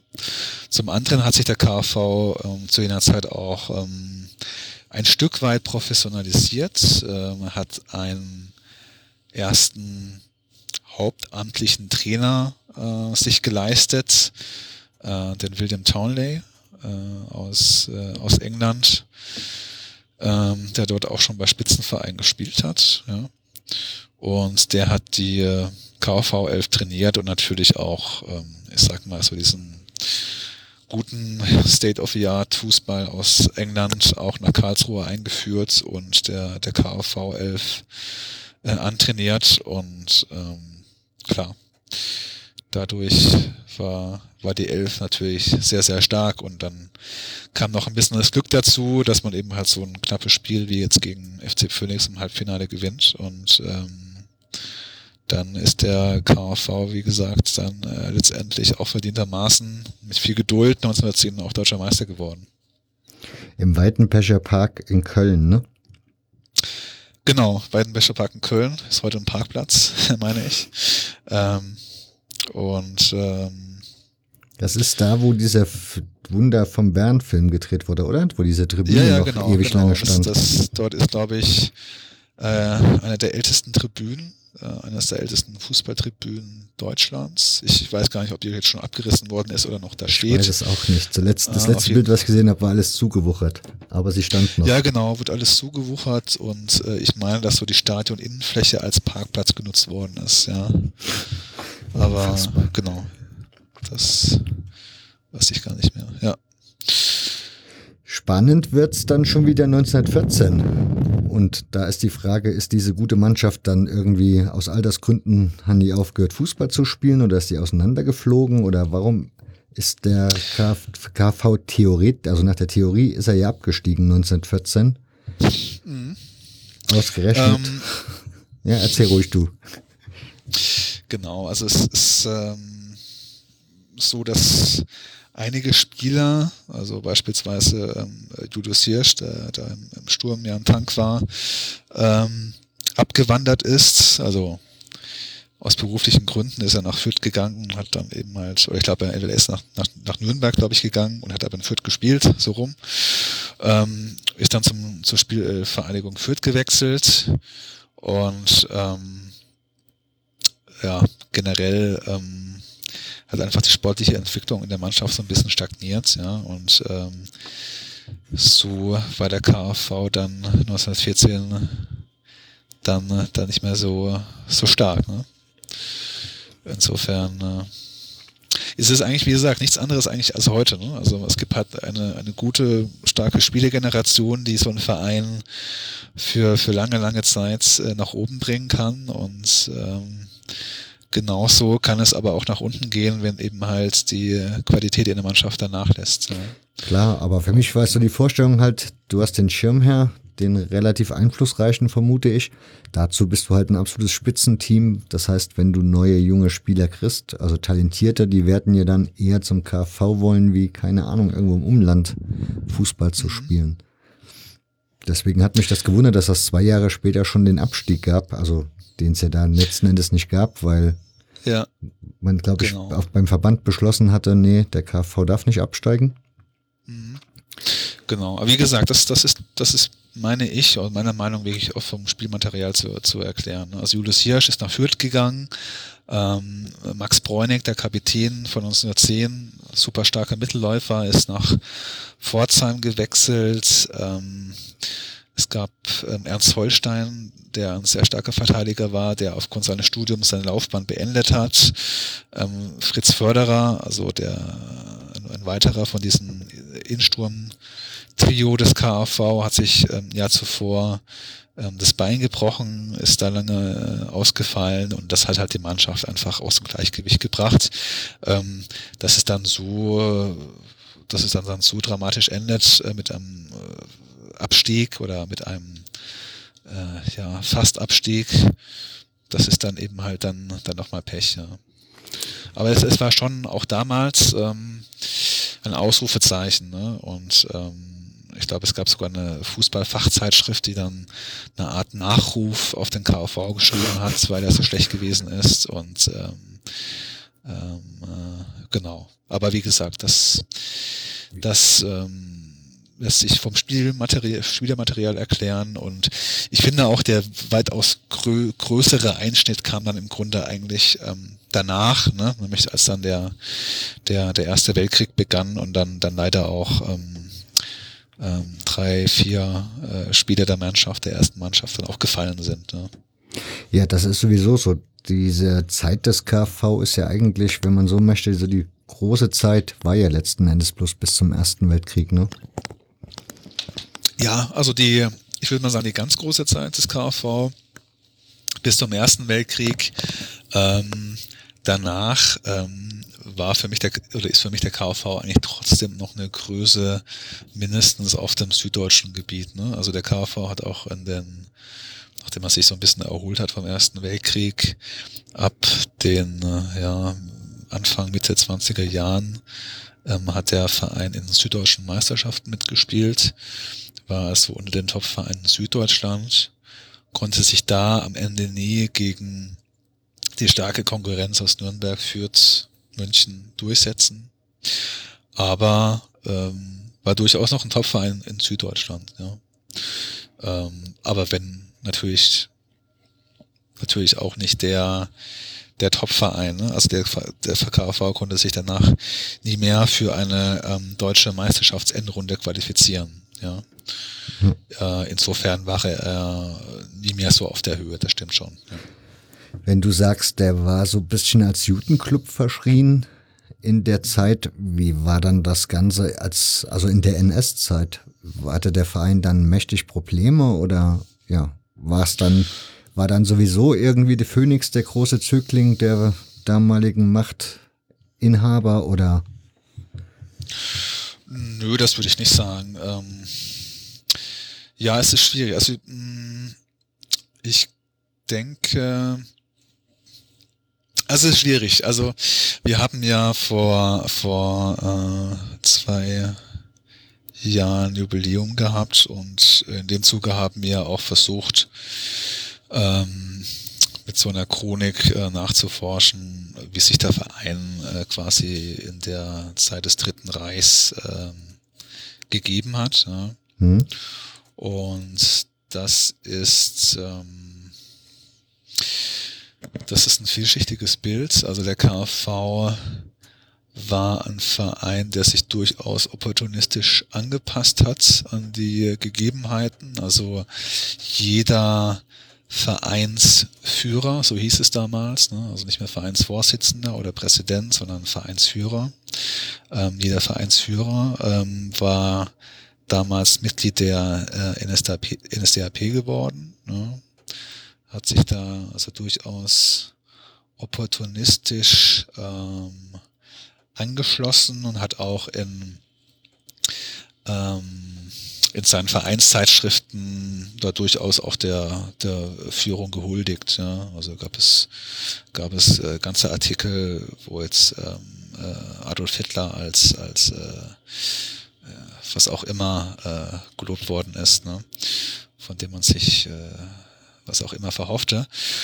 Ja gut, und aber es gab ja so Vereine, die sind da schon im, wie sagt man, die waren halt schon ein bisschen eher auf Linie unterwegs. So der VfB Stuttgart war der Bremen 1860 München, sagt man das ja nach, dass die schon relativ noch, also als am Ende hat ja jeder Verein mitmachen müssen, aber die einen haben es scheinbar ein bisschen eher getan, die anderen ein bisschen später.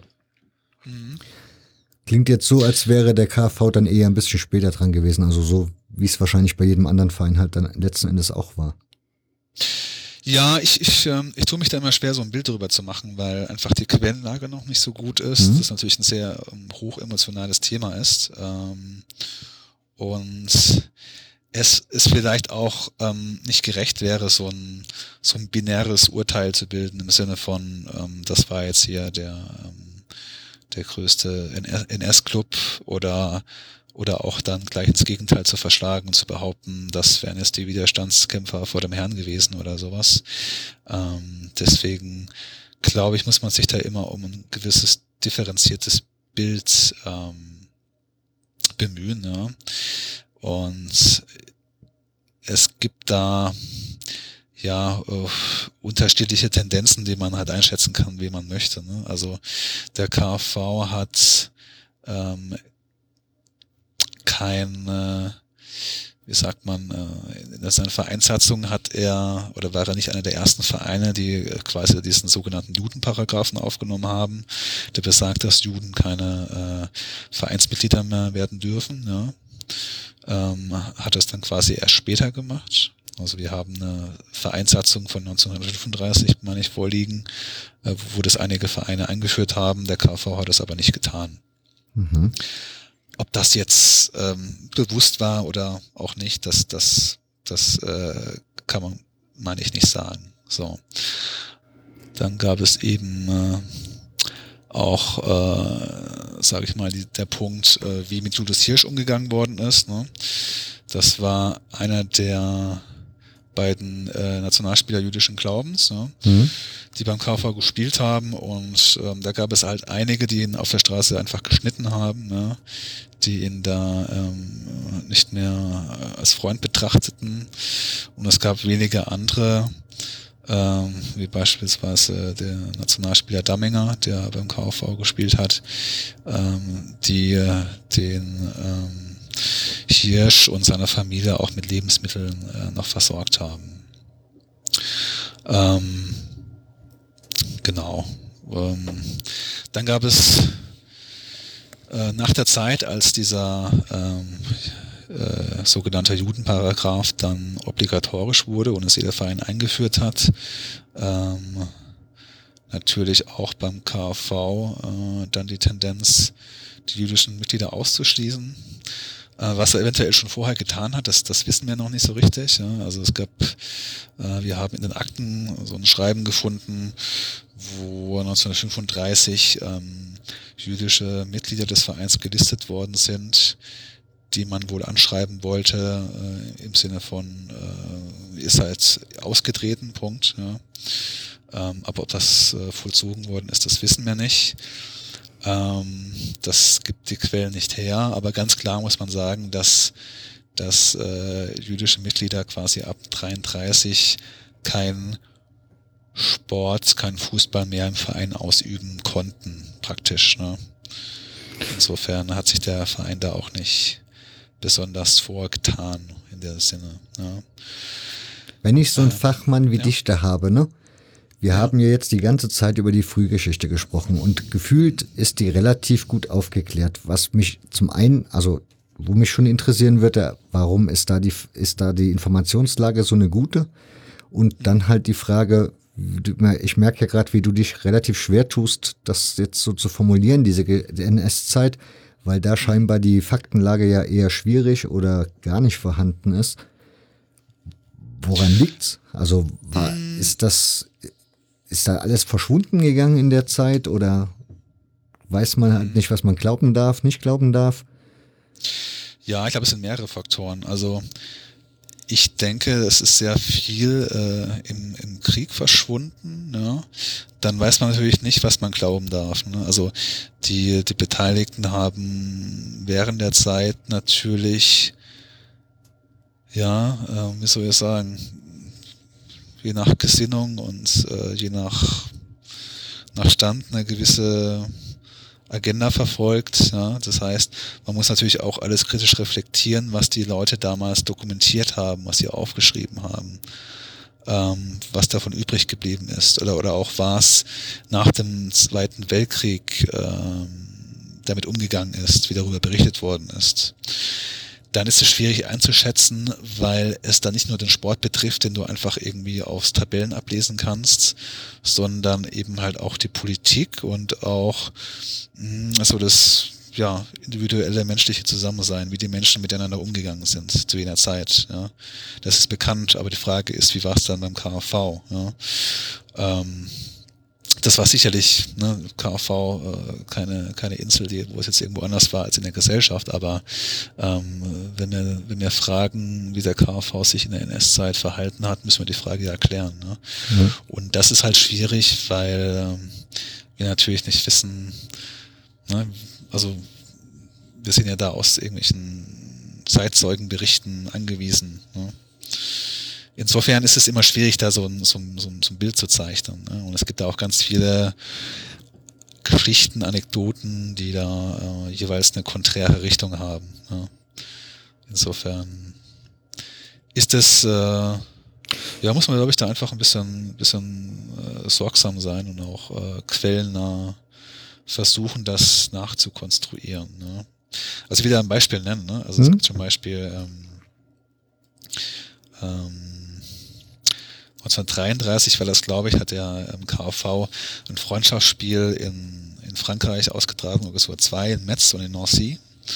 Und äh, im einen Spiel hat der KV beim Anstoß darauf verzichtet, ähm, äh, den äh, deutschen Gruß äh, zu machen, ja, der damals üblich war vor Spielen. Ja. Und aus diesem Grund wurde der KV und ich meine auch alle anderen süddeutschen Vereine ähm, aus dem internationalen Spielwettbewerb für ein halbes Jahr gesperrt. Ja? Und der KV stand in der Zeitung und gab einen ganz großen Skandal. Mhm. Jetzt könnte man ja sagen, ja, der KV, das waren ja richtige Widerstandsgeister, die sich das nicht gefallen haben lassen ne? und die da den deutschen Gruß verweigert haben. Ja. Ist aber auch nicht ganz richtig, weil die Leute das deswegen einfach nicht gemacht haben, äh, weil die, äh, ich weiß nicht, ob es jetzt Norsi oder Metz war, aber ähm, die Gastgeber haben das vom KV gefordert, weil der KV ansonsten keine Antrittsprämie bekommen hätte. Ja. Also es zeigt so ein bisschen, wie schwierig es ist, ähm, so bestimmte Ereignisse, ähm, die damals waren, jetzt ähm, im Sinne einer ideologischen Auslegung ähm, festzuhalten. Ne? Deswegen. Ähm, das machen ja viele Vereine, so die Erforschung dieser Zeit. Ist das überhaupt realistisch, dass man da je ein wirkliches Bild, dass man sagen kann, ja oder nein? Also, ja, oder, also ich finde, ja? Ich finde, ich meine, Fußballvereine sind ja nichts, also ich ist ja einfach, Fußballvereine sind Teil der Gesellschaft, heute so wie damals, ne?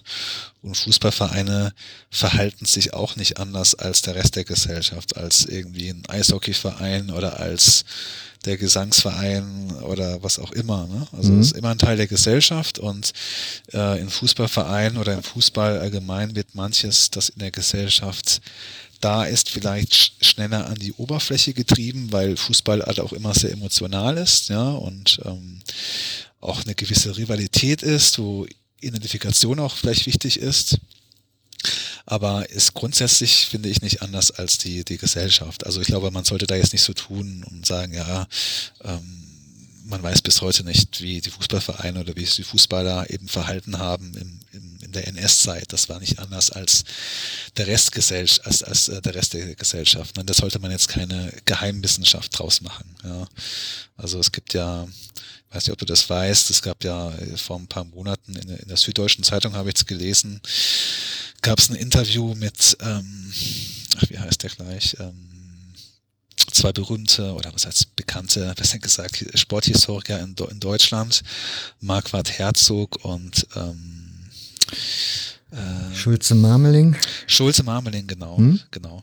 Und äh, die hatten, glaube ich, darüber gestritten, wie die, wie das Verhalten des FC Bayern München in der NS-Zeit zu bewerten ist. Ja, und das ist, das fand ich auch ein bisschen albern. Ne? Also als, als könnte man da äh, so vorgehen, als, als könnte man da so ein binäres Urteil machen, so von wegen, ja, der Verein, der war der war der reinste Widerstandsverein und der andere Verein, das war der Vorzeige NS-Verein oder sowas. Ne? Also ich glaube, man sollte sich, man sollte aufpassen, solche binären Urteile zu machen, ähm, weil die, die Wahrheit hat einfach immer viele Grautöne und ist in Wirklichkeit immer viel differenzierter, als man das immer so, so salopp sagt, ja. Und genauso ist es auch beim KV, ne? Wie ist das, wenn du gesagt hast vor uns, ihr, du hattest in Wir-Form gesprochen, also ihr seid dann scheinbar mehrere Leute, die da so ein bisschen am Erforschen sind. Wie kann ich mir das vorstellen? Wie geht man da vor? Geht man dann ins Stadtarchiv und dann stellt man fest, okay, der der Name taucht auf. Wo können wir den Namen jetzt durchleuchten sozusagen, um herauszufinden, wie lief dessen Karriere oder so? Hm. Ähm, also sind ich verschiedene Wege. Also wir hatten Unterstützung euch bekommen von Werner Skrentny, der eine Biografie über Julius Hirsch geschrieben hat. Und ähm, da schon viel Erfahrung hat und von ihm haben wir relativ viel Informationen bekommen.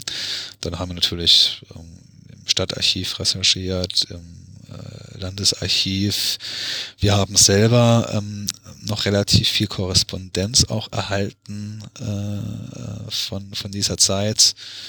Und aus dem Gesamteindruck von all dem, was man eben halt daraus findet, ähm, haben wir uns dann quasi sehr quellennah und äh, ja eher deskriptiv äh, diesen, dieser Sache genährt und haben dann halt versucht, am Ende eine Art Resümee dann daraus zu machen. Ja. Okay. So, dann lassen wir diese Zeit mal hinter uns. Oder gab es da noch irgendwelche Besonderheiten an dieser Zeit, die du sagst, die sollten wir vielleicht erwähnen für die Hörer? Mm, ja, also wie gesagt, ich glaube, das ist schon, da gibt es, glaube ich, relativ viel, was man darüber sagen kann. Ähm, also die Geschichte von, von Julius Hirsch ist ja eigentlich schon eine eigene Folge, glaube ich, wert, ja? weil man, glaube ich, an ihm auch wirklich sehr gut erkennt, ähm, ja, was äh, das NS-Regime für einen Spieler jüdischen Glaubens für ihn bedeutet hat. Ne? Ähm, also Julius Hirsch war ja mit dem KV deutscher Meister geworden, war jahrelang äh, Spieler des KV, auch nach dem Ersten Weltkrieg noch und äh, wurde dann quasi äh, 1933 hat er aus der Zeitung erfahren, dass der KV neben vielen anderen süddeutschen Vereinen in der sogenannten Judenfrage ähm, schnell vorangehen möchte. Also das heißt, der Verein, der KV, wie viele andere in Süddeutschland wollten sehr schnell jüdische Mitglieder ähm, aus dem Verein äh, ausschließen. Dem ist Julius Hirsch ähm, äh, zuvor gekommen und hat seinen Austritt erklärt, ähm, der dann von Seiten des KfV eher ein bisschen beschwichtigt worden ist oder zurückgenommen worden ist, ähm, äh, wie auch immer. Aber ähm, er wurde dann quasi auf der Straße von seinen ehemaligen Mitspielern geschnitten. Ähm, und ähm, hat im Grunde sein komplettes soziales Leben verloren. Ne? Also seine alten Freundschaften, Bekanntschaften sind weggebrochen.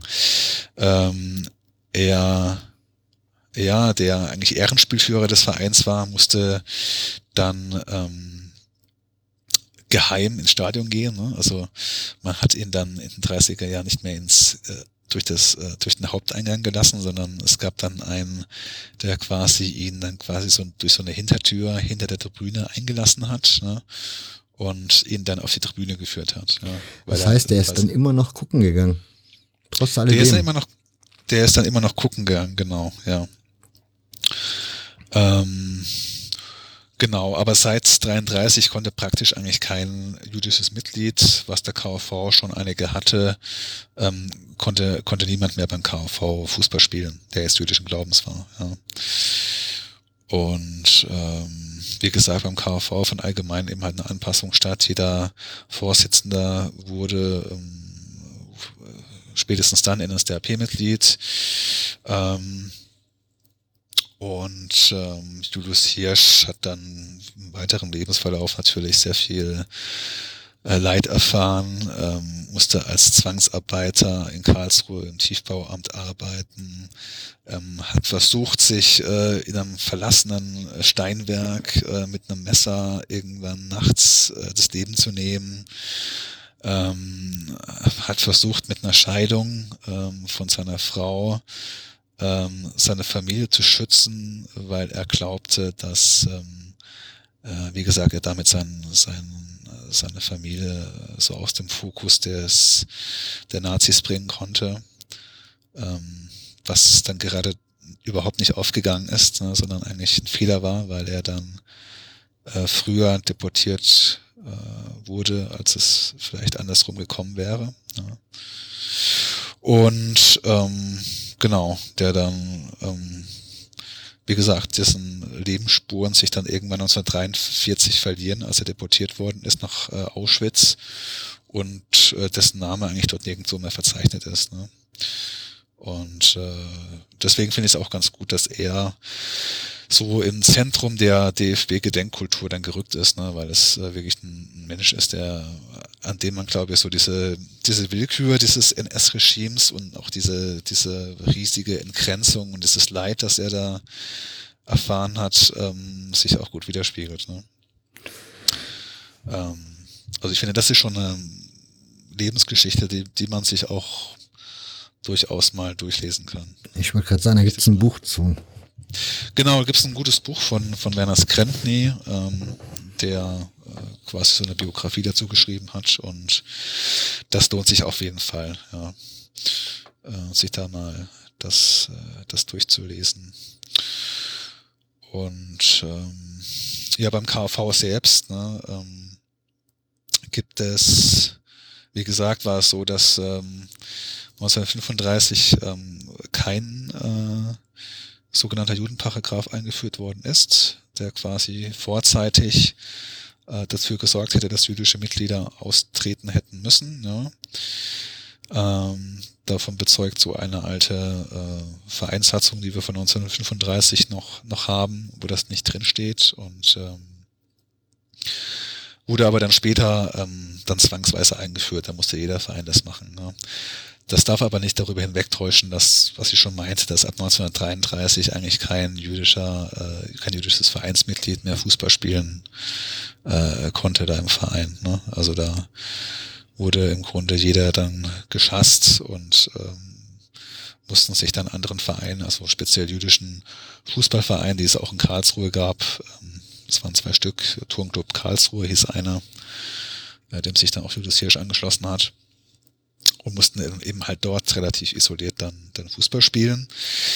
Ähm, und der KV selbst hatte während dem NS-Regime ähm, ähm, mehrfach Probleme mit den Behörden, mit den Sportbehörden, was jetzt weniger auf politische Gründe zurückzuführen ist, sondern eher der schlichten und relativ banalen Ursache, dass der KV ähm, seine Korrespondenz nicht richtig erledigt hat, also hat er auf Briefe nicht geantwortet lange Zeit viel liegen lassen, ja.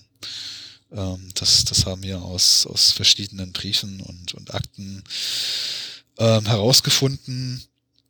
Und ähm, da gibt es noch, ja, wie gesagt, unzählige äh, äh, verschiedene äh, Geschichten, die wir da noch gelernt haben. Ne? Dass zum Beispiel ein Trainer des KV in den 30er Jahren später ähm, von der Gestapo verhaftet und abgeführt worden ist. Aber die Gründe, die wissen wir ja gar nicht. Ne? Also das war nur so ein Brief, den wir gefunden haben. Ähm, wir haben außerdem in den Akten gefunden, dass jemand am KV wohl so um 35 eine Liste aller jüdischen Mitglieder aufgestellt hat. Wahrscheinlich, um sie anzuschreiben, dass sie bald ausgetreten werden. Ja? So ein Schreiben liegt uns ähm, von Gottfried Fuchs zum Beispiel vor. Einem der großen Nationalspieler, ähm, den man da dann ausdrückt, ähm, äh, ankündigen wollte. Aber ob dieser Brief losgeschickt worden ist oder nicht, das äh, können wir daraus jetzt nicht ähm, herauslesen.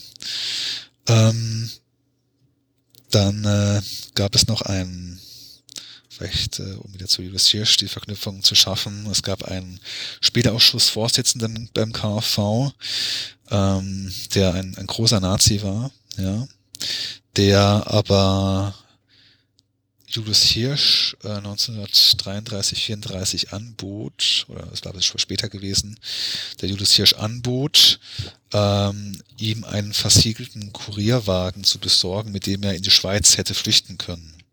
Ja, dieser Georg Böttger, ähm, dieser Spielausschussvorsitzende, hatte bei, bei der Post gearbeitet und dem war das möglich, das zu tun. Ne? Und das sieht man auch so ein bisschen die Widersprüchlichkeit darin. Ne? Das war ein großer Nazi, er wollte aber trotzdem den, den Julius Hirsch helfen, einfach aus alter Fußball-Sympathie. Äh, äh, ne? Und ähm, nicht, weil er jetzt ähm, sich gegen das Regime gestellt hätte. Ne? Also gibt es relativ viele ähm, viele Puzzleteile, viele widersprüchliche Puzzleteile, ähm, die wir da, da gefunden haben. Und ähm, ich glaube, um jetzt mal so ein, so ein Fazit zu, zu machen, ich glaube, wie bei ich vermute mal fast allen anderen Vereinen auch in Deutschland, ähm, war es sicherlich jetzt kein Widerstandsverein, ähm, der sich jetzt groß davon davor getan hätte, jüdische Mitglieder ähm, zu äh, zu helfen. Ne? Das waren, glaube ich, immer Einzelpersonen. Ähm, auf der anderen Seite kann man, glaube ich, aber auch nicht sagen, dass es jetzt ein, ein Vorzeige-NS-Verein war. Das war, das war der KV auf, auf jeden Fall auch nicht. Ne? Und ähm, genau, deswegen finde ich auch solche Diskussionen, wie ich da gerade angesprochen habe, die da äh, Marquardt Herzog und, und äh, Schulze Marmeling da in der Süddeutschen geführt haben, auch irgendwie auch nicht für richtig und auch nicht für die Zeit eigentlich ähm, angemessen. Ja, was, ähm, was ist solche binären Urteile dazu machen, von wegen der Verein war jetzt ein Widerstandsverein oder, oder war es ein großer NS-Vorzeigeverein.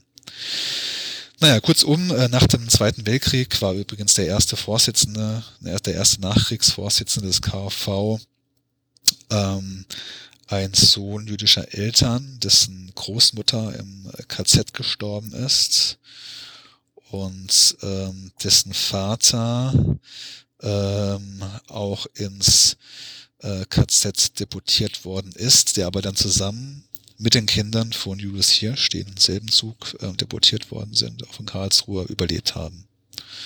Das so als kleine Nebeninfo. Das ist immer so etwas, was ich immer sehr, äh, äh wie soll man es, wie soll man es formulieren? Ich finde das immer so wieder erstaunlich, sagen wir mal so, dass die Menschen, also dass die Leute, die, die haben ja die Zeit erlebt, die haben ja gemerkt, wie man mit ihnen umgegangen ist, dass sie dann trotzdem noch da geblieben sind oder sich wieder engagiert haben, obwohl da ja wahrscheinlich immer noch dieselben Gesichter rumgelaufen sind, wie vier, fünf Jahre vorher auch. Mhm. Ja, das ist, das ist, das, das stimmt. Ja, also von, äh, ähm, also dieser erste Vorsitzende, von dem ich gerade gesprochen habe, das war ein, ein, ein ähm, ähm, der hieß Max äh, Ranzenberg, ja. Diese Familie Ranzenberg, die war auch sehr engagiert beim KfV. Wie gesagt, sein Vater wurde ja deput, äh, deputiert, hat überlebt. Großmutter ähm, ähm, ermordet worden im KZ.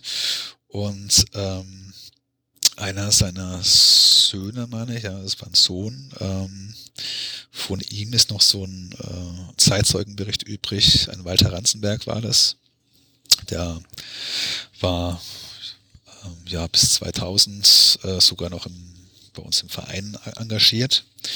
Und ähm, er hat auch einen relativ äh, eindrucksvollen Bericht ähm, davon geschrieben, wie er zusammen mit seinem Vater ähm, von der wütenden Menge aus seinem Haus quasi äh, äh, ja, äh, rausgeprügelt worden sind und die wurden dann quasi auf dem Karlsruher Marktplatz ähm, ja so aufgezogen und äh, drangsaliert und äh, ne, haben sich lustig gemacht und und so weiter. Ne? Das, das sind schon, ähm, das ist schon da gehört, glaube ich, schon sehr viel menschliche Größe dahinter, wenn man so viele Demütig Demütigungen erfährt und dann trotzdem noch später im, im Verein tätig ist. Ne? Und, und dann sich mit den Menschen, die natürlich äh, zum großen Teil die gleichen waren, äh, trotzdem noch weiter engagiert. Ja? Das, das stimmt schon. Ne? Und ähm, genau. War aber wahrscheinlich für den KV dann in dem Falle dann auch ein Glücksfall, oder? Weil es dem Verein ja dann wahrscheinlich unter den Alliierten relativ schnell geholfen hat, wieder? Ähm, jein, also ich glaube, mm, so Zweiter Weltkrieg war ja, glaube ich, für alle Vereine so eine gewisse Zäsur und je nachdem, wie die Startbedingungen eines Vereins nach dem Zweiten Weltkrieg waren, äh, je nachdem hat sich der Verein dann auch entwickelt, ja. Und beim KfV war es einfach so, dass die äh, komplette Platzanlage zerbombt war, ja.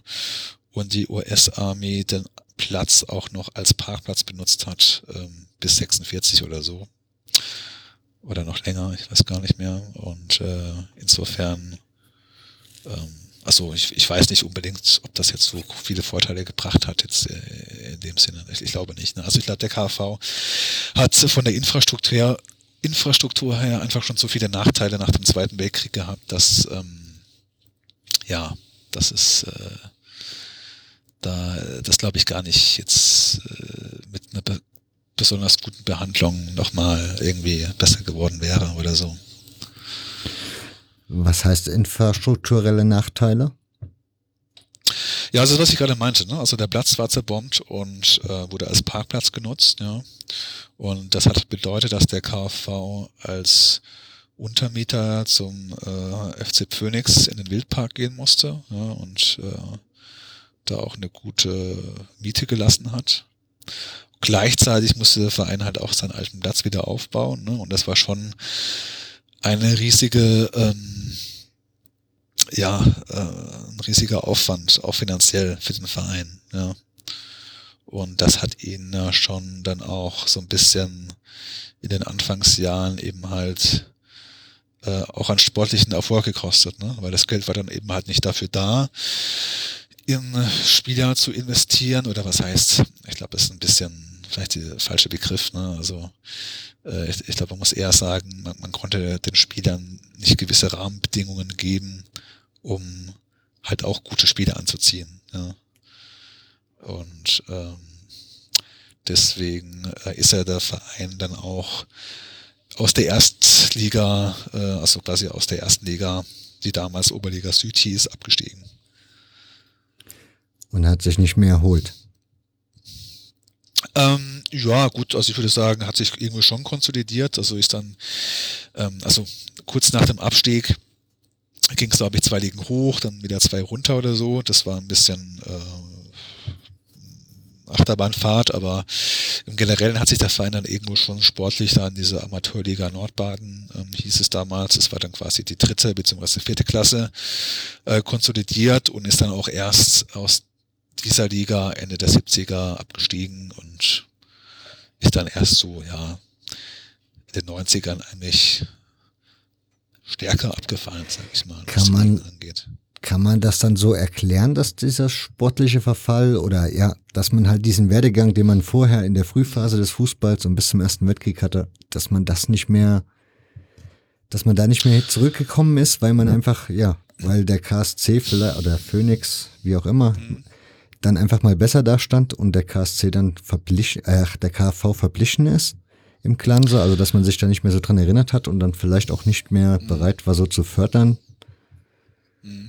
ja, ich glaube, das waren mehrere Gründe. Also der, ähm, das, was, was du ja schon gerade richtig meintest, der Karlsruher SC wurde ja 1952 gegründet, ne? mhm. äh, aus dem FC Phoenix, der ähm, damals dann sogar noch eine Liga unter dem KV gespielt hat. Und dem VfB Mühlburg, ähm, ein Verein, der heute eigentlich äh, fast kein Mensch kennt, der aber seit Ende der 30er Jahre eigentlich der Top-Club in Karlsruhe gewesen war und der ähm, ja auch in der in der Oberliga Süd in der ersten Liga der 50er Jahre, sage ich mal, ähm, Karlsruhe als Erstligaverein vertreten hat, ja, und als Schalke des Südens sogar bezeichnet worden ist. Ne? Und äh, dieser VfB Mühlburg, wie gesagt, und der FC Phoenix sind fusioniert. Ähm, die Mannschaft äh, ist im Grunde die des VfB Mühlburg geblieben. Das Stadion hat der FC Phoenix gestellt, beziehungsweise man hat dann ein neues äh, Stadion gebaut. Das war auch so das Versprechen bei dieser Fusion, die übrigens auch nicht reibungslos verlief. Ne? Erst in der zweiten Abstimmung hat man sich dazu geeinigt. Und, Von welcher Seite äh, gab es da ein Veto in der ersten ähm, Runde? vom äh, VfB Mühlburg. Ja. Mhm. Also es lässt sich relativ leicht erklären. VfB Mühlburg war damals äh, Erstligaverein, sehr sportlich sehr stark. Und FC Phoenix, der alte äh, deutsche Meister, äh, ist, war damals, wie gesagt, sogar eine Liga unter dem KV und ähm, war sportlich nicht mehr sehr stark und hat sich halt schon davon, von dieser Fusion erhofft, dann nochmal irgendwie sich selber nochmal zu fangen. Ja. Und der VfB Mühlburg war, wie gesagt, ein bisschen dagegen, logischerweise, weil es, sie waren ja als eigenständiger Verein sportlich sehr erfolgreich, ja, wurden, wie schon meinte, Schalke des Südens bezeichnet, hatten ähm, auch sogar ein neues Stadion gebaut, das dann irgendwann schnell zu klein wurde, aber das war das Stadion an der Honselstraße und ähm, die hatten in der ersten Abstimmung jetzt nicht die nötige Mehrheit zusammen. Aber letztendlich haben sich dann auch überzeugen lassen, der damalige Oberbürgermeister von Karlsruhe, ein gewisser Gunther Klotz, dessen Vater die Jugendabteilung des FC Phoenix gegründet hat, ähm, hat den äh, hat die Vereine überzeugt, ne? natürlich auch mit diesem mit diesem Stadion, das er da versprochen hat, äh, das Wildparkstadion, das dann auch in den 50er Jahren schließlich gebaut und eingeweiht worden ist, ja. Und ähm, der Karlsruher SC, also dieser neue Fusionsverein, war ja danach auch wirklich sehr erfolgreich. Zweimal Pokalsieger geworden, einmal ins deutsche äh, ins Finale äh, der deutschen Meisterschaft eingezogen und ähm, ja, hatte natürlich auch die die Zuschauer an sich gebunden, ne? Äh, und auch Mitglieder. Ne? Und der KV war dann halt eher so, ja, so ein bisschen das graue Mauerblümchen, das halt in der, erst in der zweiten Liga Süd gespielt hat und dann eben halt in der Amateurliga. Das war wie gesagt ein Punkt. Ähm, der zweite war halt sicherlich die schlechten äh, Startbedingungen nach dem äh, Zweiten Weltkrieg. Und dann vielleicht, ja, ähm, das kann vielleicht erst später, so dieser unbedingte Wille oder dieser vielleicht falsche Ehrgeiz, immer die Nummer zwei in der Stadt zu sein oder zu bleiben, was sich der Verein halt auch sehr teuer hat erkauft, ne? also sehr, äh, sehr, ähm, wie soll ich sagen, hat sehr viel Geld in, in Spieler investiert, um diese, diesen, diesen zweiten Platz zu halten. Und daran ist er dann spätestens in den 80er, 90er Jahren irgendwie äh, zugrunde gegangen. Ja. Das, das sind, glaube ich, so die Gründe, warum er in den zweiten, also nach dem Ende des Zweiten Weltkriegs nicht mehr so äh, an diese Top-Spitze äh, sich äh, einfügen konnte. Ja, ist in dem Karlsruher Fußball so viel Bewegung drinne, dass dieses, also ich hätte jetzt irgendwie gedacht, ja klar, dass der KV da irgendwie immer die Nummer zwei dann war und sich da nicht groß drum streiten musste, weil mir, ich ja, kenne sonst keinen also, Karlsruher Verein jetzt so aus dem Stegreif mhm. weiter. Ähm, das, also er war auch schon, ja, das, das stimmt schon. Ne? Ähm, damals waren die Ligen noch ein bisschen regionaler geschnitten. Also du, du hast dann relativ schnell auch mit, mit durchaus mit, ähm, mit ähm, Vereinen in der eigenen Stadt zu tun gehabt. Und zum zweiten, äh, würde ich sagen, gab sich der Verein sogar nicht nur mit dem zweiten Platz zufrieden, manchmal hat er vielleicht sogar auf den ersten Platz noch geschielt, ja. Und ähm, das hätte einmal vielleicht sogar fast hingehauen, also so 1900, äh, Mitte der 70er Jahre äh, war der Karlsruher SC, hatte so seine erste Glanzzeit vorüber und war dann auch ähm, eher so eine Fahrstuhlmannschaft zwischen erst, also zwischen Bundesliga und ähm, Regionalliga Süd. Damals gab es, glaube ich, noch keine zweite Liga. Und der KfV ist 1974, ist dann Meister der, äh, glaube ich, damals Amateurliga geworden und ähm, ist nur deswegen nicht in die zweite Liga oder in die Regionalliga Süd, die damalige zweitklassige Regionalliga Süd aufgestiegen, weil es eine Ligareform gab und die zweite Liga eingeführt worden ist. Ja, also damals ähm, war der KSC gar nicht so weit weg eigentlich. Ja wenn nicht diese Ligareform gekommen wäre und K dem KfV dadurch vielleicht der, der Aufstieg ähm, nicht ja, hops gegangen wäre. Wie das Leben manchmal so spielt. Genau, genau. Aber ich, ich finde es auch ein bisschen, hm, manchmal ein bisschen unfair. Also ich, ich lese es häufiger so von wegen, der KfV konnte niemals an seine frühen Glanzzeiten an, an äh, knüpfen und äh, ist im ständigen Niedergang begriffen und von einem Tiefpunkt äh, ging es zum nächsten. Ich glaube, das ist eigentlich auch falsch. Ne? Man tut dem Verein ein bisschen un Unrecht damit, weil der Verein hat halt seine besten, seine größten Erfolge zu einer sehr frühen Zeit gefeiert, ja. Und ähm, zu einer Zeit, ähm, ja, in der noch sehr viel Bewegung war, ja. Und es gibt äh, neben dem KfV eigentlich auch keinen anderen Verein aus dieser Zeit, aus dieser frühen Fußballzeit von, ich sag mal 1900 bis vielleicht 1914 bis zum Ersten Weltkrieg, äh, die heute noch ähm, hoch spielen. Ne? Das ist vielleicht Holstein Kiel oder Kräuter Fürth, ne?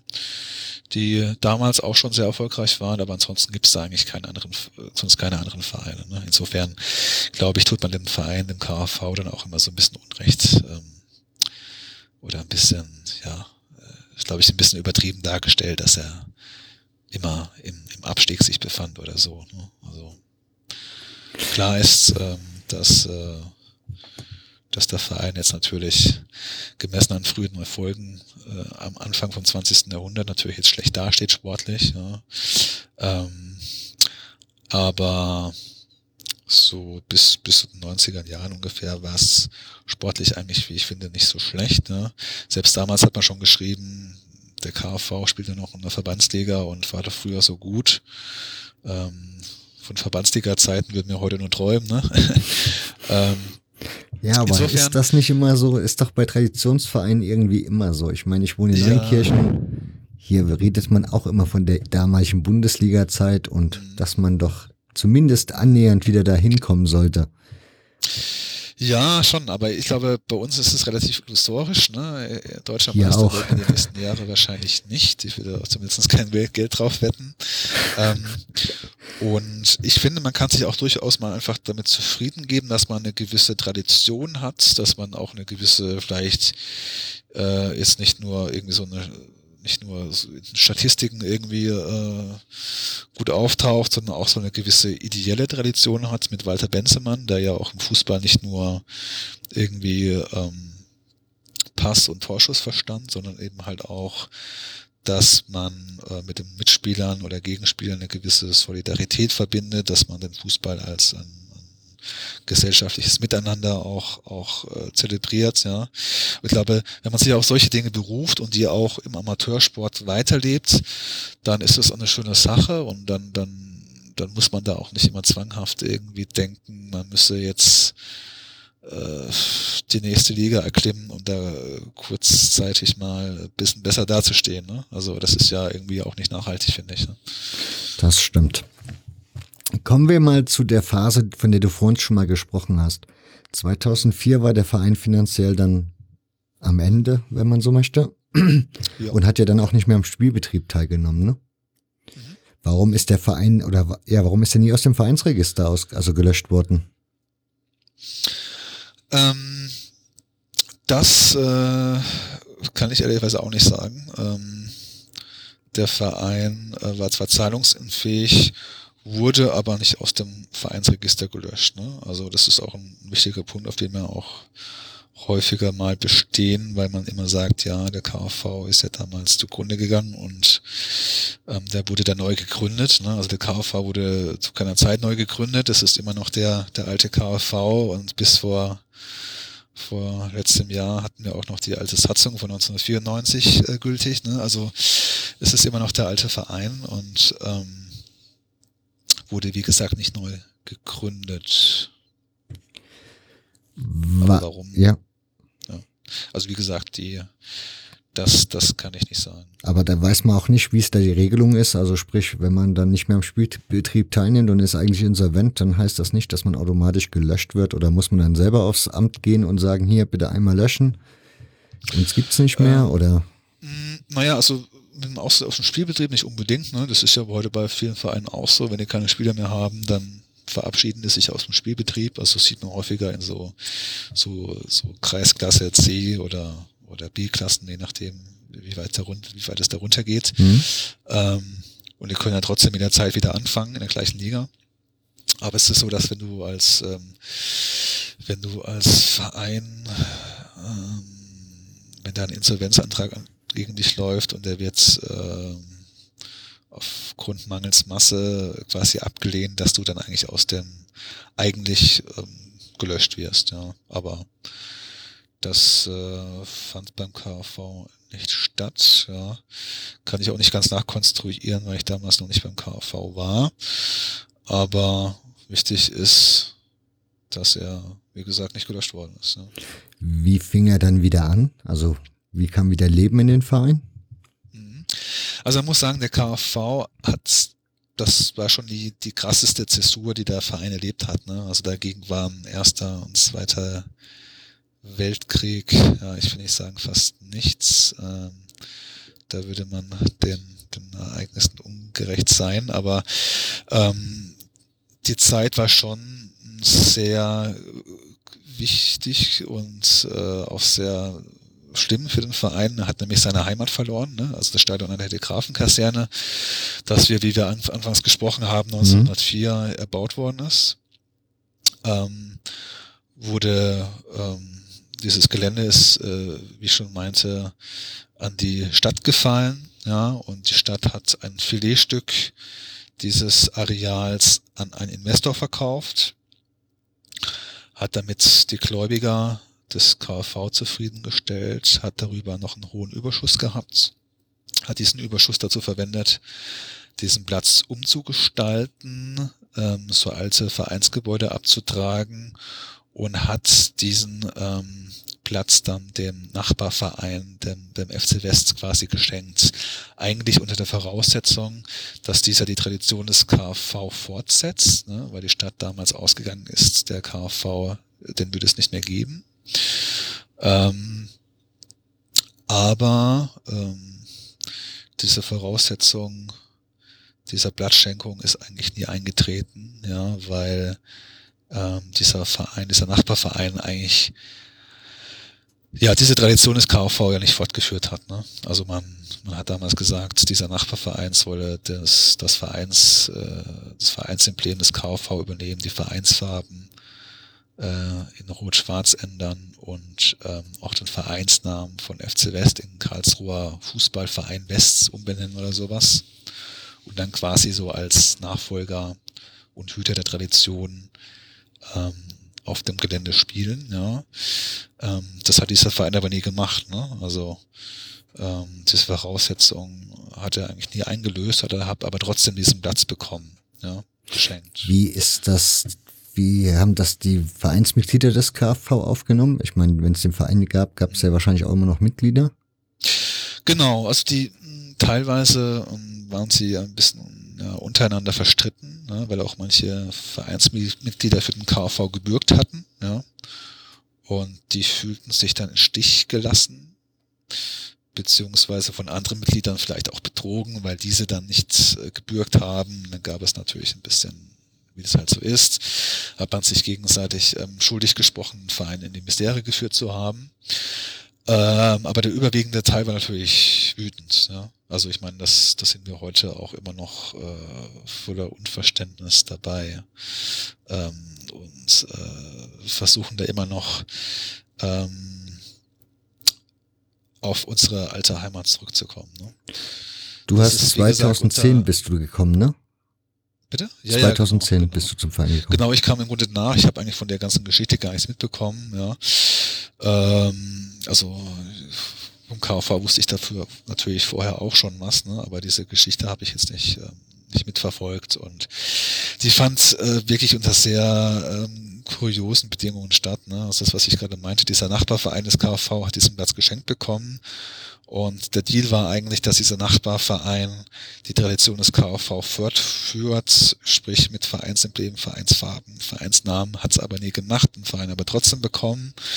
Die Stadt hat ähm, ein, ein Filetstück des alten KV-Areals an einen Investor verkauft und äh, mit dieser ganzen Geschichte noch einen Überschuss von 150.000 Euro erwirtschaftet. Ja.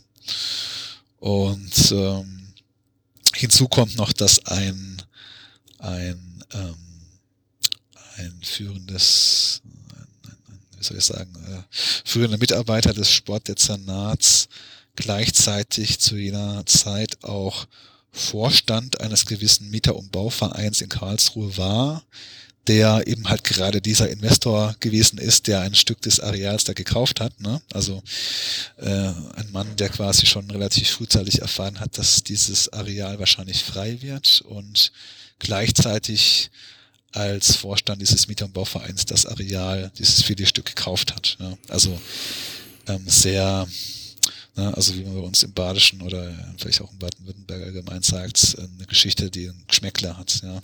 ja. Ähm, die, die einfach nicht, nicht ganz sauber lief und die Stadt hat da durchaus noch eine moralische Schuld, ja. Die, die äh, ist mit der Sache auch vor allem Nachhinein nicht richtig umgegangen, ja. Und ich denke, sie weiß das mittlerweile auch oder die jetzigen Verantwortlichen wissen das besser zu schätzen als jetzt vor noch wenigen Jahren, aber moralische, moralische Schuld ist ja auch nicht einklagbar. Ne? Ich meine, wenn man sich nicht an seine eigenen Bedingungen hält, die man damals gesetzt hat, wie beispielsweise bei diesem Nachbarverein, ähm, ja, dann kannst du das ja auch nirgendwo einfordern. Ne? Ja. Und ähm, wir haben das auch juristisch überprüfen lassen durch eine Rechtsanwaltskanzlei, der herausgef die herausgefunden hat, dass unser damaliger ähm, unser damaliger äh, Notvorstand, der wird ja bei einem Insolvenzverfahren immer vom Amtsgericht gestellt und dieser Notvorstand hat seine Befugnisse überschritten, hat eigentlich nicht das gemacht, was er, was er machen sollte, nämlich eine Mitgliederversammlung einberufen. Ähm, aber auch da hast du jetzt niemand, äh, den du da jetzt irgendwie verklagen könntest. Ne? Das wollen wir ja auch gar nicht. Ne? Ich meine, das, das äh, sorgt ja sowieso nur für, für böse Luft. Ne? Aber es ist, also wie gesagt, im Verein hat man schon also, ich sag mal so, der Verein hat sein, sein, sein finanzielle Misere selbst zu verschulden, ja, also dieser Größenwahnsinn, der dann zur Insolvenz geführt hat, das, da ist der KV alleine schuld, ja, Punkt. Aber er hat es auch gebüßt und ähm, durch die Verwertung des Platzes durch die Stadt hat, äh, wurden alle Gläubiger des KV bedient, die damals quasi äh, noch, noch Forderungen gegen den KV hatten. Die Stadt hat darüber hinaus ja sogar noch einen Gewinn gemacht, ja. Und im Grunde hat jeder gewonnen. Ne? Dieser Nachbarverein hat einen Platz bekommen, die Stadt hat 150.000 Euro an Gewinn gemacht, der Investor konnte das an Altenheim bauen, nur der KV, der blieb halt leer. Ähm, ähm, der hat nichts bekommen. Ja, und nicht mal irgendwie einen Anspruch, äh, da überhaupt spielen zu dürfen auf seinem alten Platz, auf seiner alten Heimat. Ne? Also das ist eine Sache, die ich dann auch nicht so nicht richtig nachvollziehen kann. Ne? Und ähm, ähm, ja, wir kämpfen eben halt, wie gesagt, seit einigen Jahren jetzt auch darum, wieder auf die alte Heimat zu können. Ähm, haben da jetzt verschiedene Gesprächsreihen, Gesprächsformate mit der Stadt geführt und diesem Nachbarverein. Ähm, äh, aber die verliefen bisher eben halt noch ergebnislos. Ne? Das ist ähm, die, die Stadt nimmt das halt eher so als, als Alibi-Veranstaltung, ja. Ähm, da wird dann halt irgendein Referent abgestellt, der dann halt irgendeinen so Arbeitskreis macht. Ne? So nach dem Motto, wenn man nicht mehr weiß, dann macht man halt einen Arbeitskreis, ja, und dann setzt man sich zusammen, äh, ist ein Stück Donauwelle und ähm, und äh, ähm, ja, ähm, diskutiert darüber, wie schlechte Welt ist, aber richtige Ergebnisse haben wir natürlich nicht bekommen. Ne? Und ähm, das ist, wie gesagt, sehr unbefriedigend und wir sind da auch schon dabei, ähm, das auch jederzeit medial und auch bei den Verbänden anzuprangern, ne? weil ich finde, es kann halt auch nicht sein, dass so ein, dass so ein großer Traditionsverein ähm, da einfach nicht mehr sein Anrecht bekommt, auf dem Platz spielen zu dürfen, nicht mal gegen Miete oder sowas, ne? ähm, auf dem er 100 Jahre lang gespielt hat und sicherlich auch ähm, äh, was für die Stadt beigetragen hat. Ja? Also muss, muss wissen, also der, der KV war in Anfang des 20. Jahrhunderts sicherlich auch ein kleines Aushängeschild der, der Stadt Karlsruhe, ne? als, als deutscher Meister, als erfolgreicher Sportverein. Und ähm, ich finde es auch nicht so ähm, wie soll ich sagen, ähm, äh, ausgewogen, dass, dass der DFB und auch, auch, auch andere Verbände oder die Stadt ähm, ja durchaus ähm, sich so mit der Gedenkkultur um Julius Hirsch und Gottfried Fuchs selber rühmen. Ja, also, dass man sagt, das sind Karlsruher Fußballspieler gewesen und so weiter gleichzeitig aber den Stammverein dieser, dieser Spieler völlig vergessen und links liegen, lassen. Ne? Ja. Und das ist halt so eine Doppelmoral, die mich selber auch sehr aufregt und die uns alle im Verein auch sehr aufregt. Und ähm, ähm, ich hoffe mal, dass wir das halt irgendwann auch mal gelöst bekommen. Ja. Dann nimm uns mal mit in das Jetzt. Also, wie habt ihr wieder angefangen? Ich meine, man muss ja dann irgendwann mal die Ärmel hochkrempeln, dann muss man dann irgendwie ist-Zustand feststellen, sprich, du hast deine Heimat verloren, du hast keine Mannschaft mehr. Ja, mhm. genau. Genau, also das, der Anfang machten eigentlich zu, zu sieben ähm, zwei ehemalige Trainer oder Spieler des Vereins, Alexander Etzel und Wolfgang Albert. Und die haben dann ähm, ja auch so durch per Zufall irgendwie ähm, diesen Verein so als letztverbliebene ähm, quasi den Spielbetrieb wieder aufgenommen, eine Mannschaft zusammengesucht. Ähm, die Vereinsstrukturen waren damals mehr als rudimentär. Ne? Also du, du, musst einfach sehen, damals ist der Verein quasi fast komplett gestorben. Ne? Es gab nicht mal, es gab keine Geschäftsstelle, man wusste nicht mal, wer eigentlich Mitglied ist. Ne? Also im Grunde gab es gar keine Mitgliederkartei oder sowas. Ähm, der Verein war eigentlich, äh, der hat auf dem Papier existiert, ne? Und es gab dann halt eine Mannschaft von elf Spielern ungefähr, die dann halt da angetreten ist, ab 2007, aber mehr war da nicht. Ne? Und ähm, aber immerhin der Anfang war gemacht und ähm, ich kam dann selber auch, äh, auch nur durch großen Zufall eigentlich dahin. Äh, ich wollte damals im, im, ersten Semester, als ich in Karlsruhe studiert habe, mit ein paar Kommilitonen neben dem Studium noch ein bisschen Fußball spielen. Und ähm, da haben wir uns halt einen Verein gesucht, äh, ja, bei dem man ehrlicherweise nicht so oft trainieren muss, weil wir jetzt ähm, unsere Ambition jetzt eher aufs Studium beschränkt haben, nicht auf den Fußball. Ne?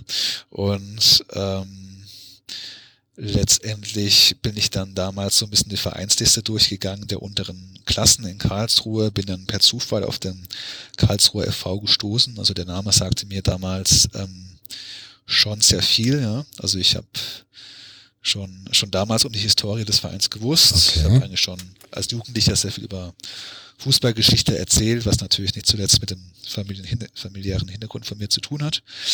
Und ähm, letztendlich ähm, habe ich dann meine Kumpel da überzeugt, dass wir da mal hinfahren sollten.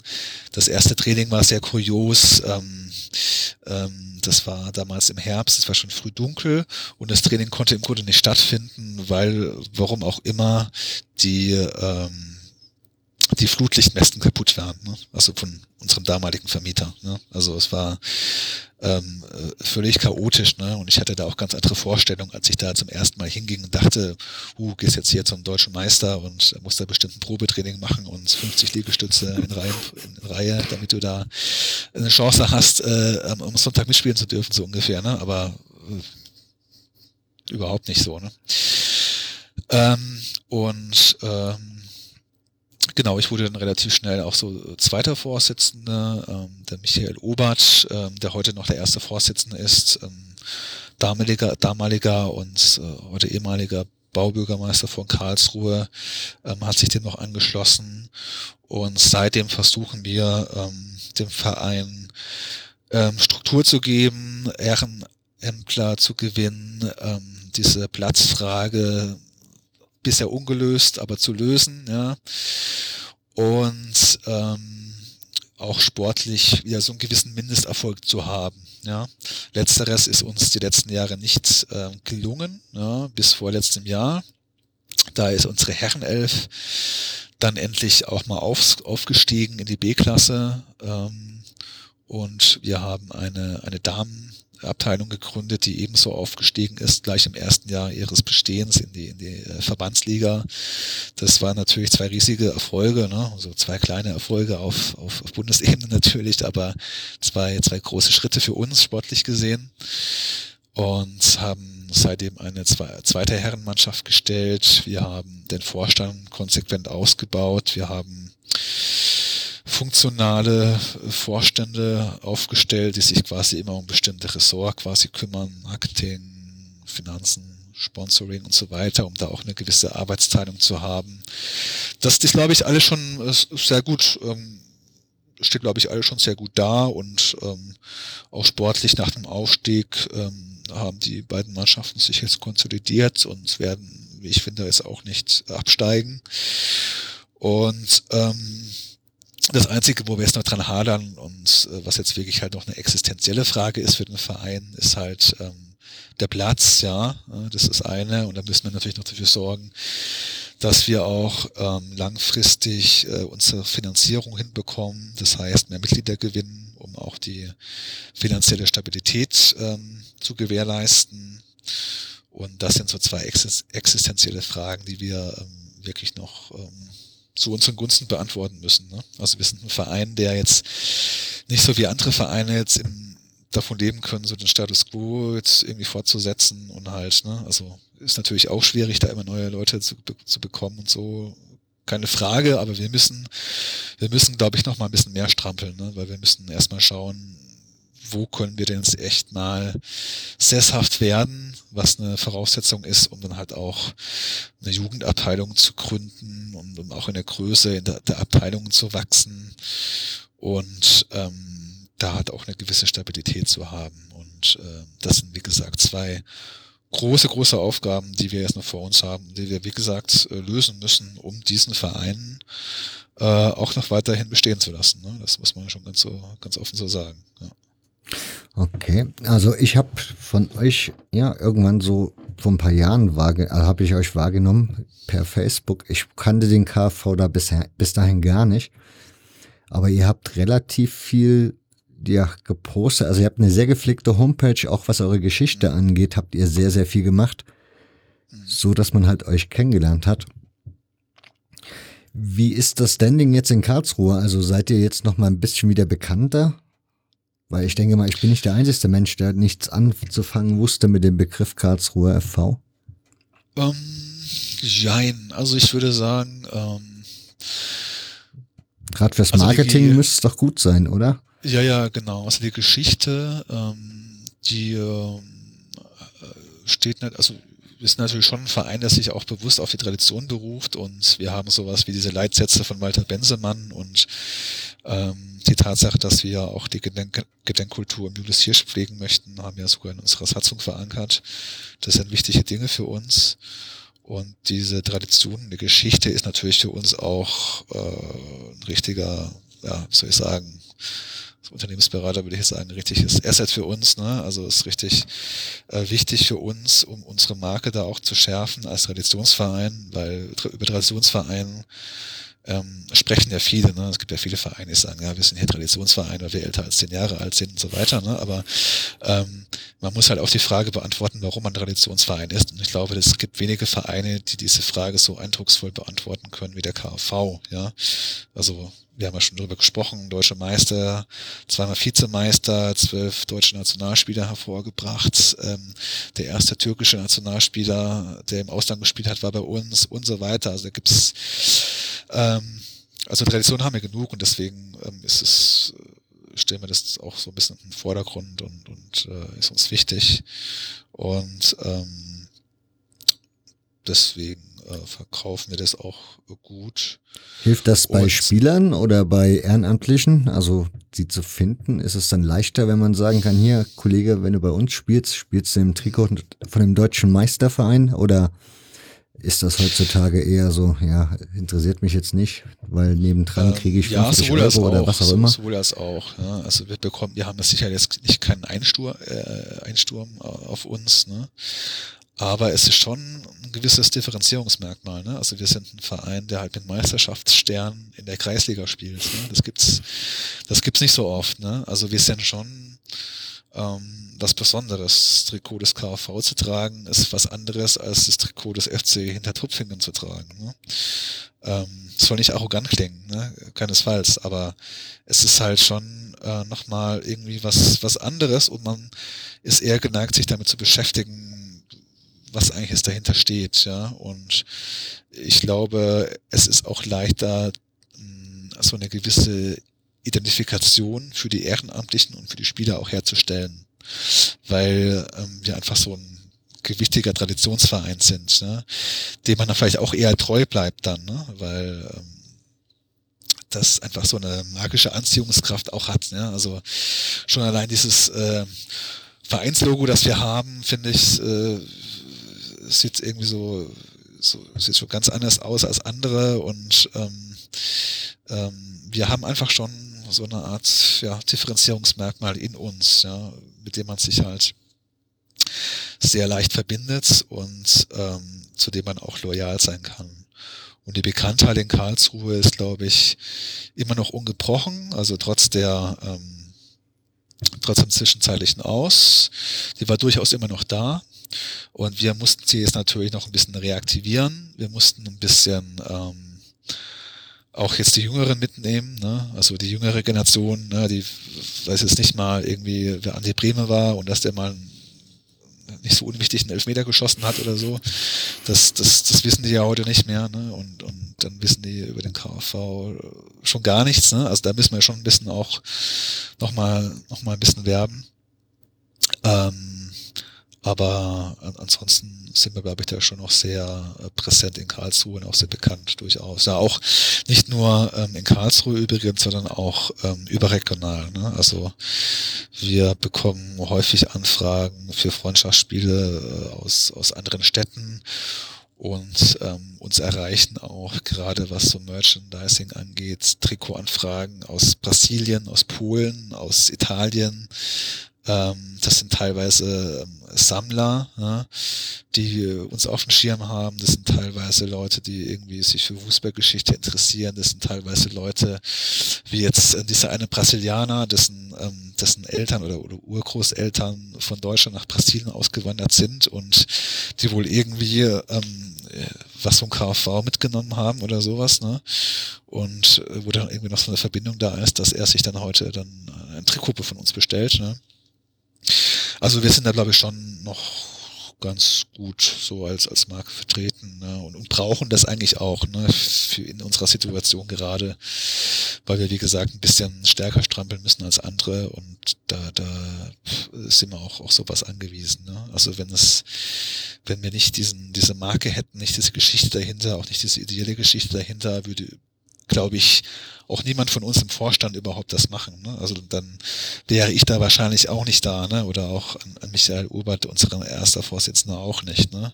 Nicht, weil wir es nötig hätten, auf große Namen zu springen, sondern einfach, weil es dann irgendwie nicht so interessant wäre, so einen Verein nochmal in Schwung zu bringen, nochmal neu aufzubauen. Ne?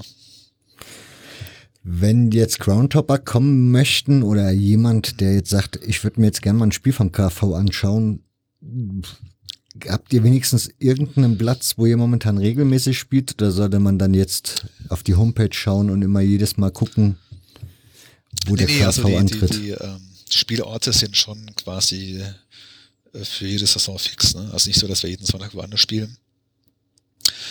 Ähm, also Auswärtsspiele natürlich ausgenommen, aber wir haben schon einen festen Heimplatz. Ähm, wir spielen momentan in Rüpur. Die genaue Adresse, die findet man bei uns auf der ähm, Webseite. Und ähm, da sind natürlich alle Besucher immer äh, sehr gerne gesehen und ähm, daneben, wer noch Interesse hat, ähm, so die Geschichte in Karlsruhe, die Fußballgeschichte in, in Karlsruhe abzulaufen, da bekommen wir auch immer relativ häufig Anfragen dafür, also gerade von, von Auswärtsfans, die quasi ein Spiel des KSC besuchen.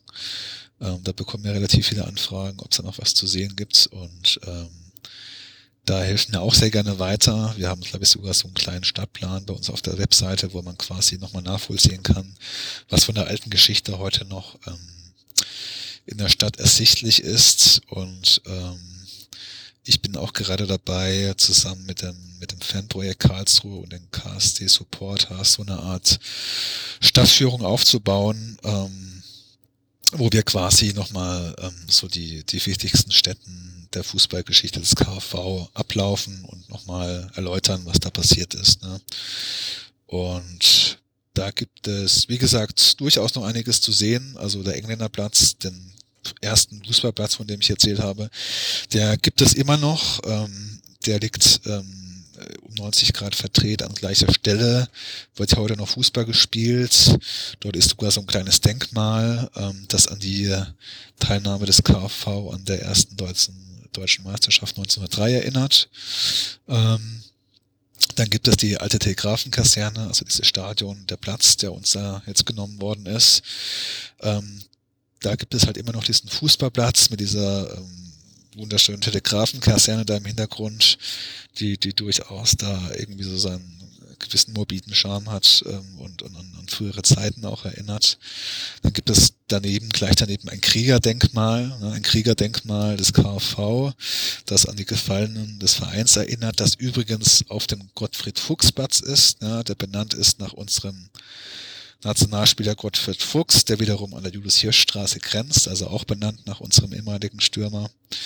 Und in der Julius-Hirsch-Straße gibt's wiederum eine Gedenkstele, die an die ähm, Deutsche Meisterschaft 1910 erinnert. Und im angrenzenden Altenheim äh, gibt es eine Dauerausstellung, eine Dauerbilderausstellung zur KV-Geschichte zu sehen. Kann man auch jederzeit ohne Ankündigung ähm, besuchen. Ne? Also gibt's gibt's durchaus noch viel zu sehen.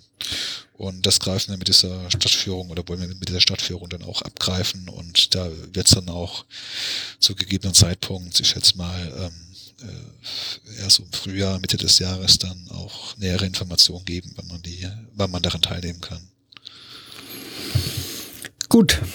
Ich bin ehrlich gestanden soweit durch mit meinen Fragen. Mhm. Haben wir irgendwas vergessen?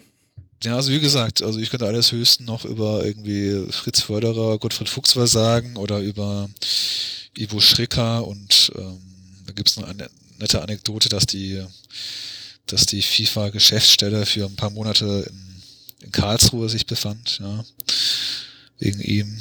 Ähm, ansonsten Normalerweise müsste man zu diesen Herrschaften nochmal eine komplette Sondersendung machen, weil dieser Ivo Schricker war ja dann auch ein FIFA-Präsident in nicht allerbesten Zeiten der FIFA. Ja, ja, genau, genau, das, das stimmt, genau, das stimmt. Der, der war auch ein sehr, sehr guter Diplomat, ne? Der hat sich auch, auch so ein bisschen, ähm, also er hat sehr viel lange Zeit auch im Ausland verbracht, in der Schweiz und in Ägypten, konnte sich, glaube ich, dadurch so ein bisschen ähm, auch trotzdem so als neutrale Instanz dann verkaufen, obwohl er Deutscher war. Ne, zu einer Zeit, wo vielleicht kein Deutscher ähm, jetzt mal ebenso FIFA-Generalsekretär geworden wäre. Ja. ja. Wahrscheinlich. Aber ich glaube, entweder machen wir das nochmal in der, machen wir nochmal eine Folge und dann nehmen wir uns nur die Menschen vor, also die Spieler und Funktionäre ja. des KV. Genau, aber ich glaube, für die, für die Hörer wird es auch erstmal genug sein. Ich glaube auch, wir sind jetzt bei über zwei Stunden, werden es auf jeden Fall werden. Gut. Dann, Dann würde ich sagen, machen wir noch ein offizielles Tschüss für die Hörer, dass ich noch ein Tschüss von dir mit drauf habe. Und dann beende ich die Aufnahme. Alles klar. So, ihr werten Hörer, ich hoffe, euch hat die Sendung wieder mal gefallen. Ich bedanke mich bei dir, Steffen, für deine Zeit und Mühe, die du dir gemacht hast. Ja, ich bedanke mich bei dir für die Einladung. Hat sehr viel Spaß gemacht und äh, hoffe, die Hörer sind äh, nicht ganz so gelangweilt. ich glaube ich nicht. Dann sage ich auch mal Tschüssi. Tschüss. Und das war sie, die 36. Ausgabe des Hörfehler-Podcasts. Ich finde es sehr meinungsstark, sehr, sehr informativ und auch unterhaltsam. Und deshalb, wenn ihr da noch irgendwie Lob, Kritik oder eben ein Verriss für uns übrig habt, dann geht doch einfach auf hörfehler.org. Dort findet ihr unter dem Beitrag die Kommentarspalten. Und ansonsten könnt ihr den Podcast natürlich auf den Social Media Kanälen folgen. Ihr findet ihn bei Twitter, bei Instagram und bei Facebook. All dort könnt ihr natürlich den Beitrag auch gerne teilen und liken. Und ansonsten bei Gefallen empfehlt ihn doch im Freundes-, Familien- und Bekanntenkreis. Alles das hilft bei der Sichtbarkeit des Podcasts und hilft auch zukünftig noch weitere so spannende Gäste zu bekommen.